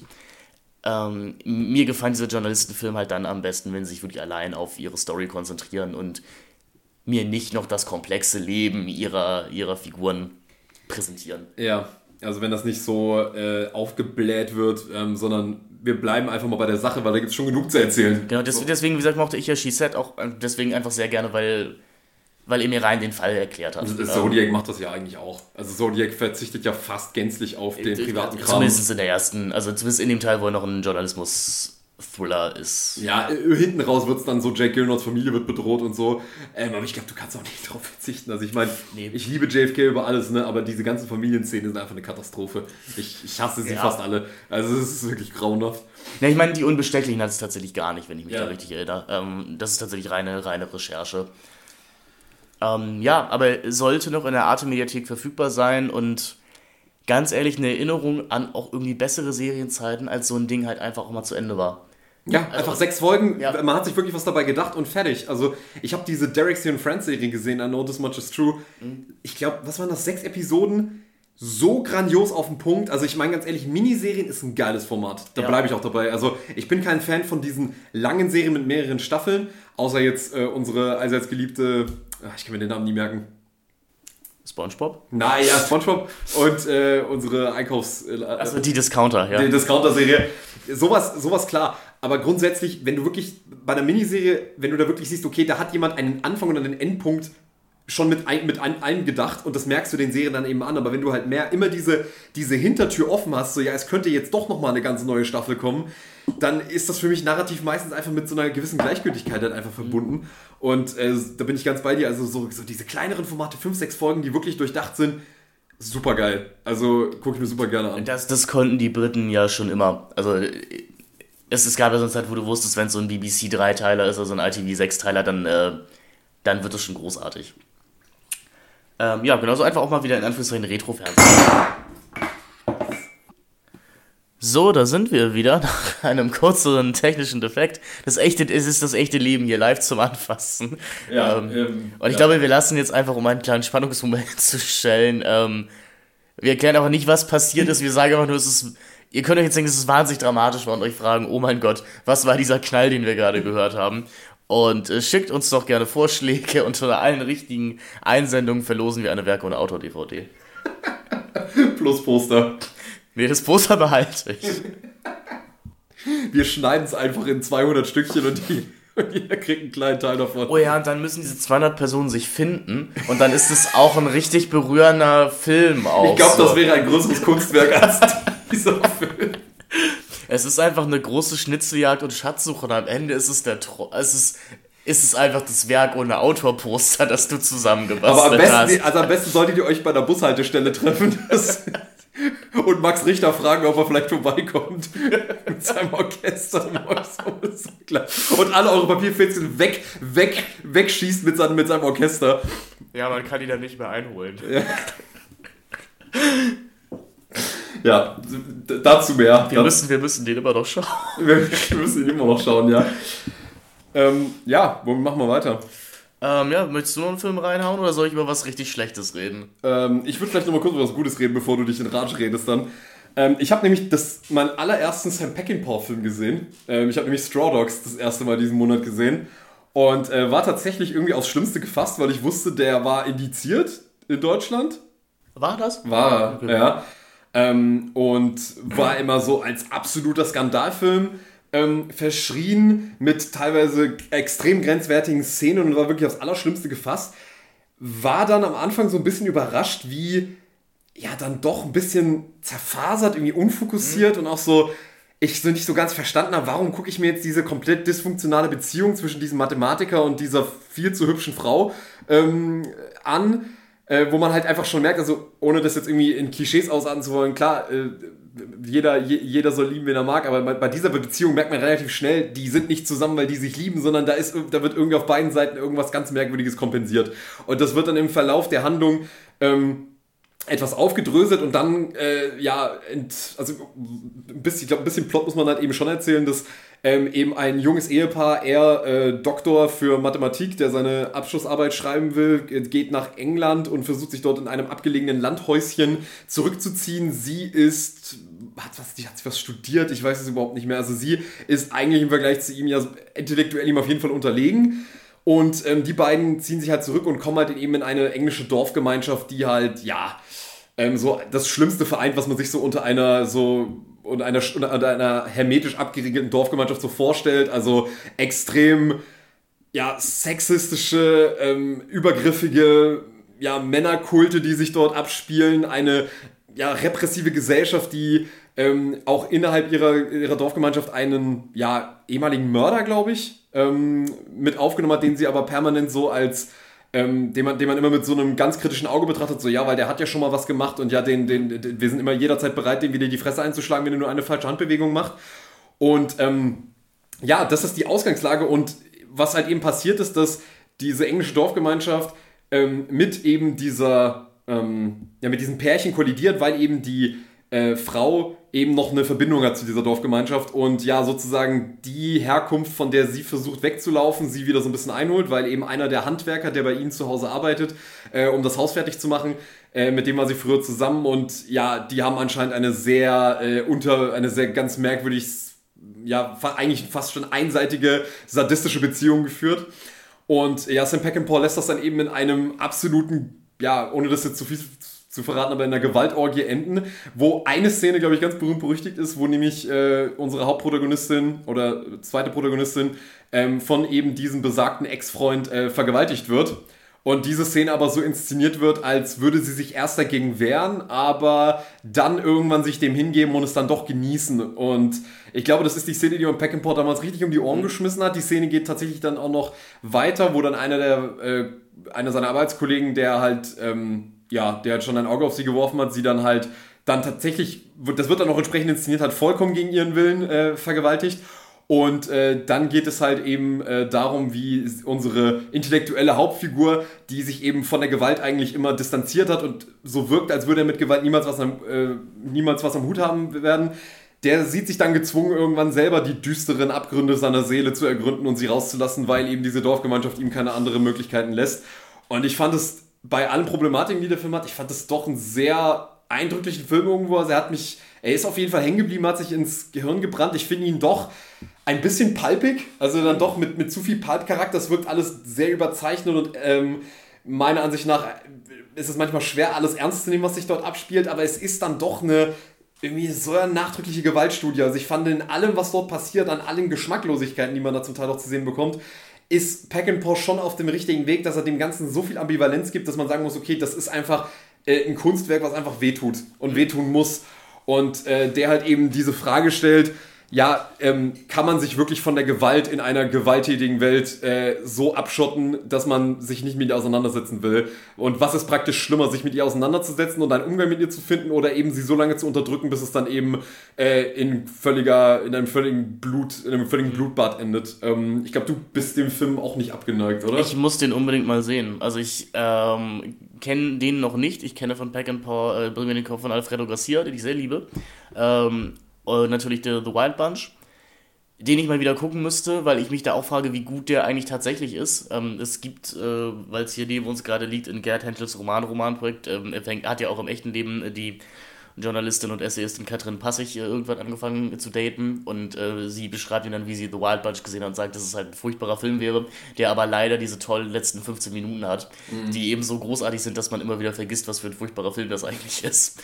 Und er von diesem palpigen hat sich, glaube ich, Peckinpah bewusst auch nie freigemacht, auch von diesen zerfaserten, weil gerade äh, Alfredo Garcia, den ich sehr, sehr liebe, ähm, seine verblüffend simple Story, nämlich ja, bringen mir den Kopf von Alfredo Garcia, doch auch sehr, versch nee, nicht verschachtet, aber sehr verzweigt und zerfasert erzählt. Also äh, da vergeht auch irgendwie erstmal eine halbe, dreiviertel Stunde, ja. bis es dann wirklich mal losgeht. Ja. Ähm, nein, ich ich möchte Straw Dogs seit fünf oder sechs Jahren sehen. Ich hatte das Problem, ich habe mir die alte Criterion-DVD bestellt gehabt mhm.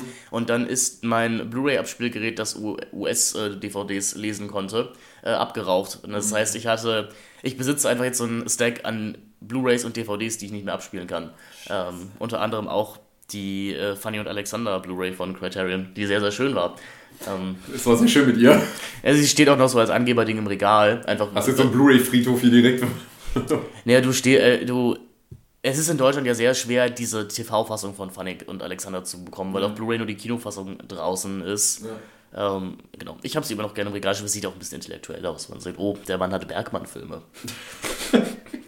Ja, gut, das ist genauso wie die Reklamheftchen, die man sich ins Regal stellt, ne? Das ist halt einfach alles nur, äh, alles nur Fassade, um irgendwie ein gewisses Bild nach außen hin zu projizieren. Ja, kann man sich ja alles mit Königserläuterungen draufle äh, drauflegen. Also, ähm, also das sind meine Reklamausgaben und das sind meine Batman-Filme. da ist mein Bett. Ja, und da ist mein Bett. Das ist eine, mein ja. eine nach dem anderen, Ladies. Nicht alle auf einmal. Nicht ein die Gregs Tagebuch-Bettwäsche bleibt Bleibt drauf. Und das ist meine Spongebob-Bettwäsche. Das ist Spongebob. Aber ah, es gibt ja auch Spongebob Boxershorts, ne?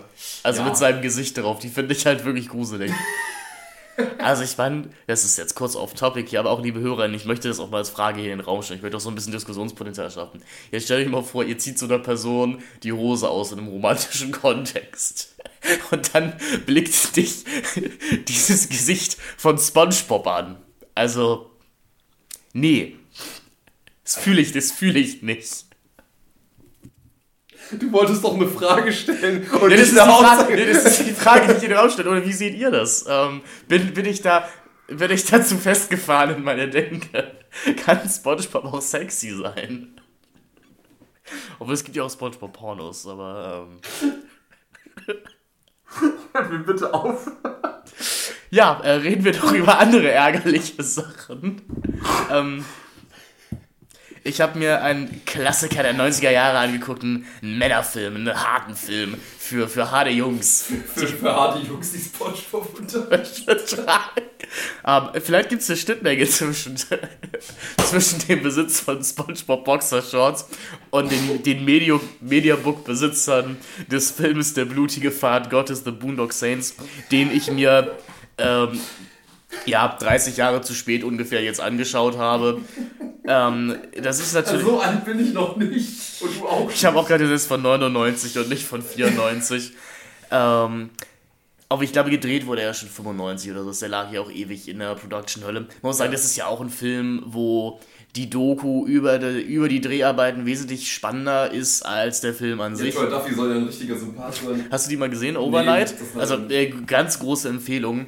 Also es ist auch so ein bisschen dieses Schaden. Also irgendwie ist es eine Freude, dass ein System dann doch noch funktioniert, weil gewisse inkompetente Arschlöcher einfach doch keinen Platz in Hollywood haben. Mhm. Gut, das liegt dann an Harvey Weinstein, aber das, ist, das sind dann die zwei Seiten dieser Medaille.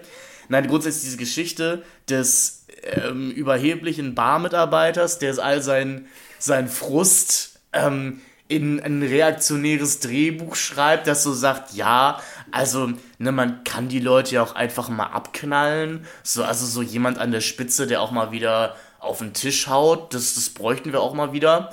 Nicht wahr? Der Leute, die mal aufräumen. Leute, die mal aufräumen. Also, wenn, also wenn, wenn man Taxi Driver wirklich ernst nimmt, dann kommt dieser genau. Film bei raus. Ja, das, genau, das sind halt Leute, die vielleicht Taxi Driver nicht ganz verstanden, nicht ganz verstanden die haben. Die Stadt sollte in eine Toilette gespült werden, ja, genau das machen die auch in dem Film. Nee, und uns dann zu schaffen, als Troy wie gesagt, mit dieses Skript gelangen dann an verschiedene Hollywood-Studios. Äh, Weinstein optionierte das, weil es ihm dann durch die Zeit war, wo, wo Miramax einfach alles weggekauft hat, was eventuell irgendwie Potenzial haben könnte, weil lieber bringen wir es nicht raus, als dass irgendjemand anderes einen Hit haben könnte. Und wie Duffy dann wirklich zum Superstar wird über Nacht und es schafft es genauso über Nacht, deswegen auch der Titel der Doku Overnight wieder zu verspielen, das ist schon irgendwie pervers unterhaltsam, weil es so einen gewissen Gerechtigkeitssinn auch hat. Aber einen zweiten Teil hat er trotzdem zustande gebracht. Ja, den, den ich, den, vielleicht gucke ich mir den auch nochmal an. Ich glaube, das ist auch so ein Film, den wir hier in unserer, äh, den wir hier mhm. nochmal gucken müssen. Ich habe mir sagen lassen, dass ähm, man kann ja fast sagen, dass die Ideologie, die Troy Duffy verfolgt in den Boondock Saints, die ist noch so ein bisschen durch die Hintertür. Haha. Also da wird ja noch so getan, als wäre man auf Neudeutsch woke, so als, als wäre man ein bisschen, bisschen freizügig, äh, offenherzig, weil man hat eben Willem Dafoe als die homosexuelle Kopffigur, die aber die, die, das gleiche reaktionäre bis faschistoide Arschloch ist, was alle Leute in diesem Film sind. Ähm, ja, grundsätzlich die Story, ich weiß nicht, ob ähm, ihr den Film kennt, aber es ist ja so ein Film, der geistert so durch die Gegend rum, jeder weiß irgendwie, der existiert, aber ich ja. Ähm, zwei Brüder, die, die McManus-Brüder, gespielt von Sean Patrick Flannery, Norman Reedus, äh, müssen mit ansehen, wie ihre Lieblingsbar von der Russenmafia geschlossen wird und beschließen daraufhin auf einen Rachefeldzug zu gehen und die Russenmafia abzuknallen. Und Willem Dafoe als FBI-Agent Paul Smecker ermittelt dann. Und das ist genauso spannend, wie das jetzt klingt. Also ich, ich habe sehr viel über diesen Film gehört, dass Leute den nicht mögen, dass sie eben ein Problem mit der Attitüde haben, mit dem Weltbild, das da wieder durchaus verfolgt, dass das eben ein, ein bewusst verletzender Film wäre, ein, ein frauenfeindlicher Film. Man, man hört ja alles drüber, ein peinlicher Film und das ist ja auch alles, ich fand ihn aber größtenteils einfach sehr, sehr öde. Ich fand es mhm. wirklich öde. Also es, ich habe, das mache ich selten, ich habe gekocht, während ich diesen Film gesehen habe, weil er so sehr an meinen Nerven gezerrt hat. Also ich, ich musste mit dem Einschlafen kämpfen. Das mag sein, dass, dass man, dass das 99, da lief der Film ja auf dem Fantasy Filmfest in Deutschland, ist, glaube ich, auch sehr gut angekommen. Ich könnte mir vorstellen, dass man gar nicht weiß, was einen da erwartet und äh, man in so einem Kinosaal sitzt um Mitternacht mit fünf Bier, dann ist das vielleicht ganz lustig. Und vielleicht, wenn ich mit zwölf geguckt hätte, als ich auch so in meiner Guy Ritchie-Phase war, ähm, vielleicht hätte mir dann das was gegeben. Aber so, ich fand die Action nicht wirklich cool inszeniert. Ich fand dieses Gimmick, dass eben Willem Dafoe als FBI-Agent sich die Tathergänge visualisiert, hat sich sehr schnell totgelaufen. Und ich fand es halt leider alles auch überhaupt nicht lustig. Ich hab, ich hab, ähm, äh, ja, ich, ich habe nicht gelacht, ich fand es nicht spannend. Also ja, Norman Reedus und Sean Patrick Fleming sind sehr, sehr attraktiv. Das sind so zwei Männer, Männer wie Marmor gemeißelt.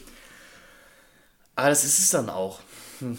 Und das fand ich so ein bisschen schade, weil ich wünschte, ich hätte eine stärkere Meinung zu diesem Film als ja. ähm, ich. Schade, dass ich ihn jetzt auch mal gesehen habe. Es ist halt im Prinzip ein Film, der so wie die neuen Guy Ritchie-Filme sich einfach wie etwas anfühlt, was, was man wirklich nur noch mit Gleichgültigkeit eigentlich strafen kann. Also da hat man auch gar keine Lust mehr gegen zu argumentieren, sondern denkt einfach so, ja, okay, wenn du das immer noch cool findest, bitte, ja, es ist halt ein Produkt seiner Zeit. Ich muss leider gestehen, dass ich den Film leider immer noch unverschämt unterhaltsam finde für das, was er eigentlich ist, weil ich sehe alles, was du sagst. Und äh, muss aber sagen, dass für mich tatsächlich vor allem Willem Dafoe so die Rettung dieses Films ist, weil Willem Dafoe ist einfach ein Schauspieler, wo ich sage, egal was er spielt, und ich meine, er gibt sich ja auch wirklich für alles her. Er spielt ja wirklich in allem mit und in mhm. alle, jedem Projekt, ist, da ist sich für nichts zu schade. Aber er gibt allem irgendwie eine Würde, er gibt allem eine gewisse Klasse und selbst dieser beknackten Rolle gibt er irgendwie eine Möglichkeit, also gibt dir, gibt dir genug Raum, dass ich, ähm, und, und, und Duffy gibt ihm tatsächlich, Gott sei Dank, genug Raum, um zu agieren, dass ich tatsächlich mit dieser Figur irgendeine gewisse Form von Fun haben kann. Weil irgendwie, es ist halt so absurd, wie ein Polizist diese beiden Typen, die einfach komplett selbstjustizmäßig um sich schießen, dass er die dann irgendwie gratuliert, so, ey Jungs, ey, ihr seid die Besten, die, also Wahnsinn, ihr seid, ihr seid wirklich so Typen, die bräuchten wir mal öfter. Das ist schon, das ist schon auf eine Art und Weise schon wieder so skurril. Ich kann das mit einer gewissen Distanz, kann ich das gucken, aber ich glaube, ähm, alleine dieser ganze Selbstjustiz-Wahnsinn und diese komische, äh, also der Film meint ja diesen Selbstgerechtigkeitswahn tatsächlich ernst gegen Ende hin und das ist tatsächlich das, was den Film sehr unangenehm macht. Ähm, ja, und ich glaube, ich hätte mehr Spaß damit gehabt, wenn also wenn das nicht auch alles sich so verbissen ernst genommen Ja, das hätte. ist so eine, das ist so eine ähm, Christenmoral, die da ausge, ausgeteilt wird. So gut-böse Dichotomie, wie, äh, es wird aufgeräumt, was weggehört. Das ist halt einfach, ab einem gewissen Punkt wird es einfach unangenehm, weil diese, weißt du, die, die Gangster bei Tarantino, die glauben an nichts. Und das ist das, was sie, was sie, was sie charismatisch macht. Sie nehmen das total locker auf die Schulter, aber die beiden meinen ja wirklich so, wir verbessern die Welt. Und äh, man muss doch sagen, die beiden haben auch wirklich keine guten Wortgefechte oder so. Nee, die, die sind ja auch nichts an Figuren. Nee, also ehrlich, ehrlich gesagt, mir, ich, ich musste halt die Handlungssynopsis auch noch mal nachlesen, um zu verstehen, dass es wirklich nur diese Bar ist. Ja. Und nichts mehr anderes, was, was die beiden ja. eigentlich antreibt. Ähm, ich glaube, für mich war auch noch Rocco. Rocco ist für mich auch noch so ein Aspekt. Nee, nee, aber das, aber das ist ja auch so ein, das ist ja auch ein Hate it or love it. Ich, ja. ähm, ich habe das, ich hab das, hab das nicht ertragen. Ich, ja, das, das verstehe ich aber sehr gut. Also, also was heißt nicht ertragen? Ich fand es einfach wirklich langweilig. Ja. Weil, ich, ich, ich, weil du merkst ja, wo du lachen sollst. Ja.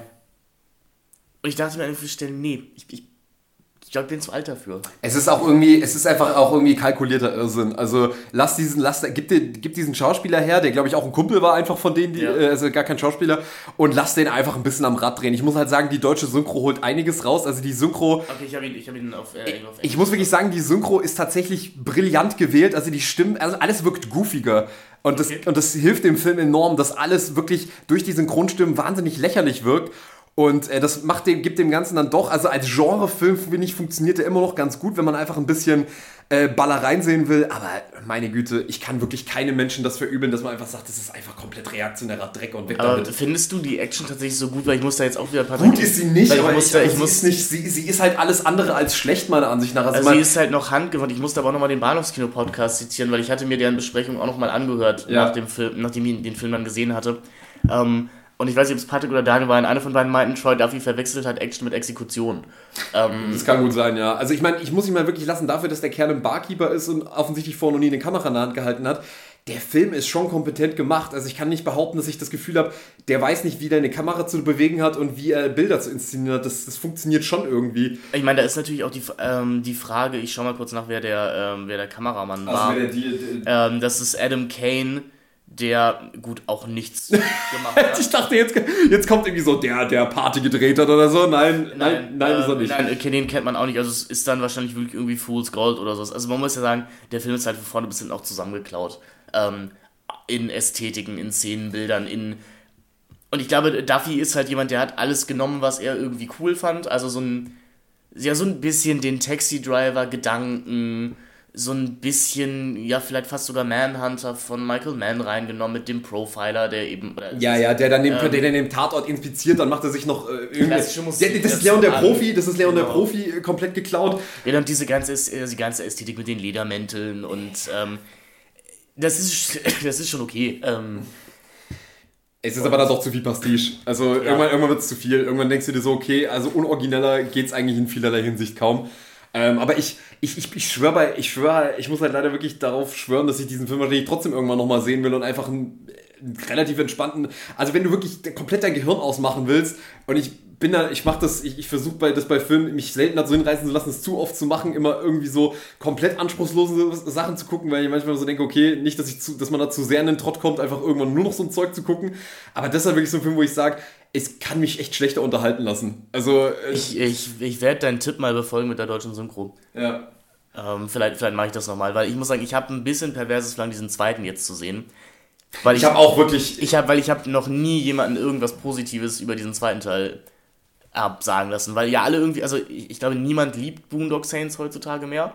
Also die meisten sind ja so ungefähr auf deiner Schiene, auch die sagen, das ist immer noch ein unterhaltsamer Film, ja. aber wir finden ihn nicht mehr so toll wie damals. Ja. Ähm, aber wirklich ja alle unisono sagen, oh mein Gott, was ist denn da mit dem, also was ist denn da mit dem zweiten passiert? Ich kenne nur eine Dialogzeile, also da wird Smacker ja dann durch eine Frau äh, ersetzt mhm. als, als FBI-Agentin. Und unsere drei, drei Stooges-Polizisten äh, aus New York sind auch wieder mit dabei. Mhm. Und die, diese weibliche FBI-Agentin sagt dann zu einem, ah ja, Smacker hat schon immer gesagt, äh, Smacker always said you are the funny one. Und dann sagt er, ja, but funny like im, like I make you laugh, not like I'm gay. Und das ist, das ist so ein Punkt, wo ich denke, ich, ich verstehe dann diesen, also was hat denn lustig sein mit homosexuell sein zu tun? Und ich glaube, jede Form von Emotion, die nicht gewalttätig, äh, ist, gewalttätig ist, ist für Troy Duffy, ja. Ja, und das ist halt, also wie er mir da zeigen möchte, wie ein Mann halt zu sein hat. Und das. Es ist eine sehr verzweifelte Männlichkeit. Äh, ja. Eine, eine, eine auch sehr verunsicherte. Also man versucht irgendwie mit archaischer Gewalt sich das zurückzuholen. Also man ist irgendwie enttäuscht, dass man keine Bisons mehr jagen kann im Wald. Also versucht man das mit solchen Filmen zu retten. Das ist schon. Also ich meine, sie sind soziologisch halt immer sehr interessant, wenn man sie sich anguckt und sich so denkt, so, boah also ich meine, wir sitzen da, man kann da jetzt so ähm, sich intellektuell drüber überheben und sagen, ja, ich habe damit nichts zu tun, aber es gibt halt genug Leute, die das, also die sich da wiederfinden und das ist sehr erschreckend. Ähm ich, ich will ja auch gar nicht sagen, dass man aus diesem Konzept nicht durchaus einen spannenden Film hätte auch machen können, ja. aber der Film zeigt mir halt auch nicht genug Elend, als dass, also das ist halt dann nicht eine Miss 45, das, das ähm, ist halt auch keine, das ist halt auch kein Sozialdrama oder so. Genau. Ich meine, die, die Jungs, man muss fairerweise sagen, sie sind aus dem sozialen Prekariat, aber trotzdem äh, ja, aber es ist halt alles cool. Ja, es also ist cool, ja. Alles cool. Es also die wohnen da in ihrem. Es ist so dieses Fight Club Prekariat. Ja. So, wir ziehen jetzt in die Paper Street in irgendeine so äh, so eine Kackbude einfach nur, weil wir es geil genau, finden. Die einen Klon immer Dratze hat. Genau, wir, wir laufen die ganze Zeit oberkörperfrei rum, aber tragen noch unsere, unsere Rosenkränze. Rauchen Kette, ähm, haben zwar für nichts Geld, aber für 1000 Schachtel Zigaretten haben wir die. Äh, ja. Na gut, das sind die 90er, die kostet eine, eine. Das ist gut, fair enough. Ich muss da immer so sinnbildlich an diese eine Szene aus dem Film Henry denken mit Michael Rooker, wo er diesen Serienkiller spielt. Da geht er, da sitzt er in einem Diner und nimmt sich zwei, ich glaube, zwei Packungen Lucky Strikes oder so, zwei Dollar. Ich dachte so, what? Das, das ging mal? In, in Days and Confused steht ja auch an so einer Tankstelle dran, Lucky Strike only 70 Cents. Oder ich auch denke, das, das waren noch andere Zeiten. Ja. Ähm, nee, genau. Also ich war ja wirklich gespannt auf Boondock Saints, einfach weil es ein Film ist, den ich super lange verpasst habe, war ja auch lange indiziert. Ja. Ähm, aber ich glaube, Boondock Saints 2, All Saints Day. Müssen wir gucken. Muss man mal gucken. Also ich glaube, also ich, ich, vielleicht machen wir eine Ausnahme bei German Gulasch und machen dann noch British Gulasch. Ähm. Oder äh, American ist das nicht ein britischer Film? Nee, das ist Amerika amerikanisch. Ja, okay, dann machen wir halt ähm, der spielt in New American York. Pancake. Der spielt in New York. Also das Achso, ich hatte das gar nicht mehr auf dem Schirm, wo das überhaupt spielt. Also der ist auch so ortsungebunden. Der spielt, der spielt in Boston. Achso, der ist in Boston, ja, okay. Also der, das muss ich sagen, der ist schon sehr...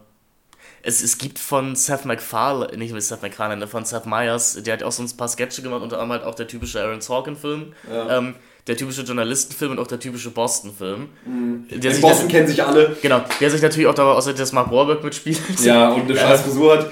Ähm, und ja, genau, alle kennen sich und alle kennen sich aus ihrer Kindheit ja. und, ähm, und alle kommen aus dem gleichen Viertel irgendwie. Genau, und alle. Mystic River ist ja auch so ein Film. Ja. Ähm, Departed, was ist noch so ein Film? Ähm, alles, was Dennis Lehan gemacht hat. Also, also äh, Baby, aus, Gone Baby Gone. Genau, äh, Gone Baby Gone. Ja, Boston anscheinend wildes Viertel. Ähm, ich glaube State of Play. Ach nee, hier, wie heißt denn der Boston Globe Film? Ähm, Spotlight. Spotlight, ja. Spotlight ist ja, ja auch dieses. Äh, ja, alle kennen sich, alle Journalisten waren auf der gleichen Schule, wo äh, und so weiter. Ja, vielleicht ist es ja auch wirklich so. Man ich weiß, weiß nicht, was Boston, warum Boston irgendwie so zum äh, kleinen zum kleinen Dorf irgendwie in Film geworden ist. Es ist irgendwie schwer zu glauben, dass das so ist, weil Boston ist eigentlich eine relativ große Stadt. Ja, aber ich würde halt sagen, äh, Boondock Saints 2, das wird geguckt und besprochen. Der, der wird gleich noch mit Player geballert. Das sieht, ist, also das sieht auch schon alles so Es sieht echt grauenvoll aus, vor allem, weil jetzt sind halt auch alle ein bisschen älter geworden und es wirkt alles noch ein bisschen noch peinlicher. Also, ich, ich könnte mir auch vorstellen, dass es wahrscheinlich auch schon nicht mehr auf Film gedreht wurde. Das ist wahrscheinlich noch mit, also das, ist, das geht dann wahrscheinlich so in die Richtung von Mother of Brooklyn, dass die Digitalpaste dann das Ganze nochmal 20 Mal besser macht, als es ohnehin schon ist. Ähm, also ich bin schon, ich freue mich auf jeden Fall sehr. Ich glaube, das wird Groß. Groß, ja. groß. Und artig. Ja, das wird großes Tennis. ja, groß und artig äh, war auch dieses Rückblickgeschütz. Es macht sehr viel mehr Spaß, das zu zweit zu machen, als alleine, wo ich hier das letzte Mal so knapp 50 Minuten alleine in mein Mikro geredet habe und an meiner Vernunft gezweifelt habe hier und da. Äh, Patrick, super, dass du dabei warst. Äh, können wir gerne nochmal machen. Also gerade dieses Rückblickformat ist ja auch sehr auf wechselnde GästInnen ausgelegt. Ähm, ja, und wir sind natürlich wahnsinnig hyped auf die nächste Folge German Gulasch. Äh, ich weiß gar nicht, verraten wir schon was? Haben wir verraten, was es ist? Ja, wir haben in der letzten Folge verraten. Ja, wir haben schon gesagt, dass es Berg ohne Auto ist und Lukas ja. Kuschel wird dabei sein. Also Deswegen auch hier nochmal die, ähm, Erinner also die Erinnerung und auch der Hinweis an euch, wenn ihr möchtet, also wenn ihr diese Folge hören möchtet, schaut unbedingt den Film vorher. Schaut unbedingt Werk ohne Auto. Wenn es ist wirklich viel, viel besser, wenn man, wenn man all diese Szenen, diese Traumata im Kopf hat und man dann mit uns gemeinsam das verarbeiten kann. Ja, und eventuell würdet ihr es uns halt auch, uns auch nicht glauben, wenn. Ja, ähm, ja, ohne Scheiß. Also ich glaube, wenn, wenn, wenn wir hier dann sagen, was da passiert, würde man sagen, Moment mal, war der nicht irgendwie für einen Oscar nominiert oder so? Ja, war er. Ähm, und das sagt eigentlich auch schon alles. Genau, ansonsten in der nächsten regulären Celluloid Zyniker Folge wird es um die wilden Kerle gehen. Ähm, eine Filmreihe, die sich Moritz so ein bisschen gewünscht hat. Und das finde ich sehr spannend, weil ich gar nicht mit den wilden Kerlen aufgewachsen bin, weil ich war ein Handballkind und ich äh, schaue diese Filme jetzt zum ersten Mal. Und äh, boy oh boy, sind die schwierig zu bewerten. Also ich habe da einiges zu, zu sagen, denn da stecken teilweise sehr, sehr spannende Ansätze drin, wenn das halt nicht alles so kacke wäre. Das ist, glaube ich, ein, äh, ein Fazit mit dem. Das kann man auch über Celluloid-Zyniker den Podcast sagen. Das kommt dann ins Intro. Das kommt jetzt. Ja, Patrick, vielen Dank, dass du da warst, auch ja. räumlich hier vor Ort warst. Ja, vielen ähm, Dank, dass ich hier sein darf und äh, dass ich hier äh, einen Platz zum Schlafen bekommen habe und nicht äh, in ein überteuertes, überteuertes Hotel einziehen muss. Auf Kredit. Auf Kredit. Ja, oder in so ein, oder in so ein cooles Studentenhostel. Ähm, oh ja, klar. Weil Studentenhostel ja wirklich cool sind. Das steht schon drin, das steht schon drin, da ja, muss es cool sein. Das coole Studentenhostel. Das ist ungefähr genauso wie der, der, der, der Wettbewerb der coolsten Typen der Stadt in Sex haben. Ja, also ich glaube, es ist aber grundsätzlich eine Regel, man sollte Bücher meiden, auf denen Doktor, Dr. Hans Meyer steht. Also jetzt nicht, weil er Hans Meyer heißt, aber auf denen Leute explizit mit ihren Doktortiteln prahlen. Und wo irgendwo das Wort cool vorkommt. Oder das, ich glaube, die coole Eckkneipe, wenn die so heißt, ist nicht cool. Aber. Also haltet euch, haltet euch von coolen Kids fern. Liebe Kinder, wenn, das, wenn ihr eine Message aus diesem Podcast rausnehmt, haltet euch von coolen Eckkneipen fern, weil da werdet ihr uncool und das wollte ich nicht. Ihr habt euch wohl, meine Lieben, schlaft gut und bis zum nächsten Mal bei den Celluloid-Zynikern. Bye. Tschüss.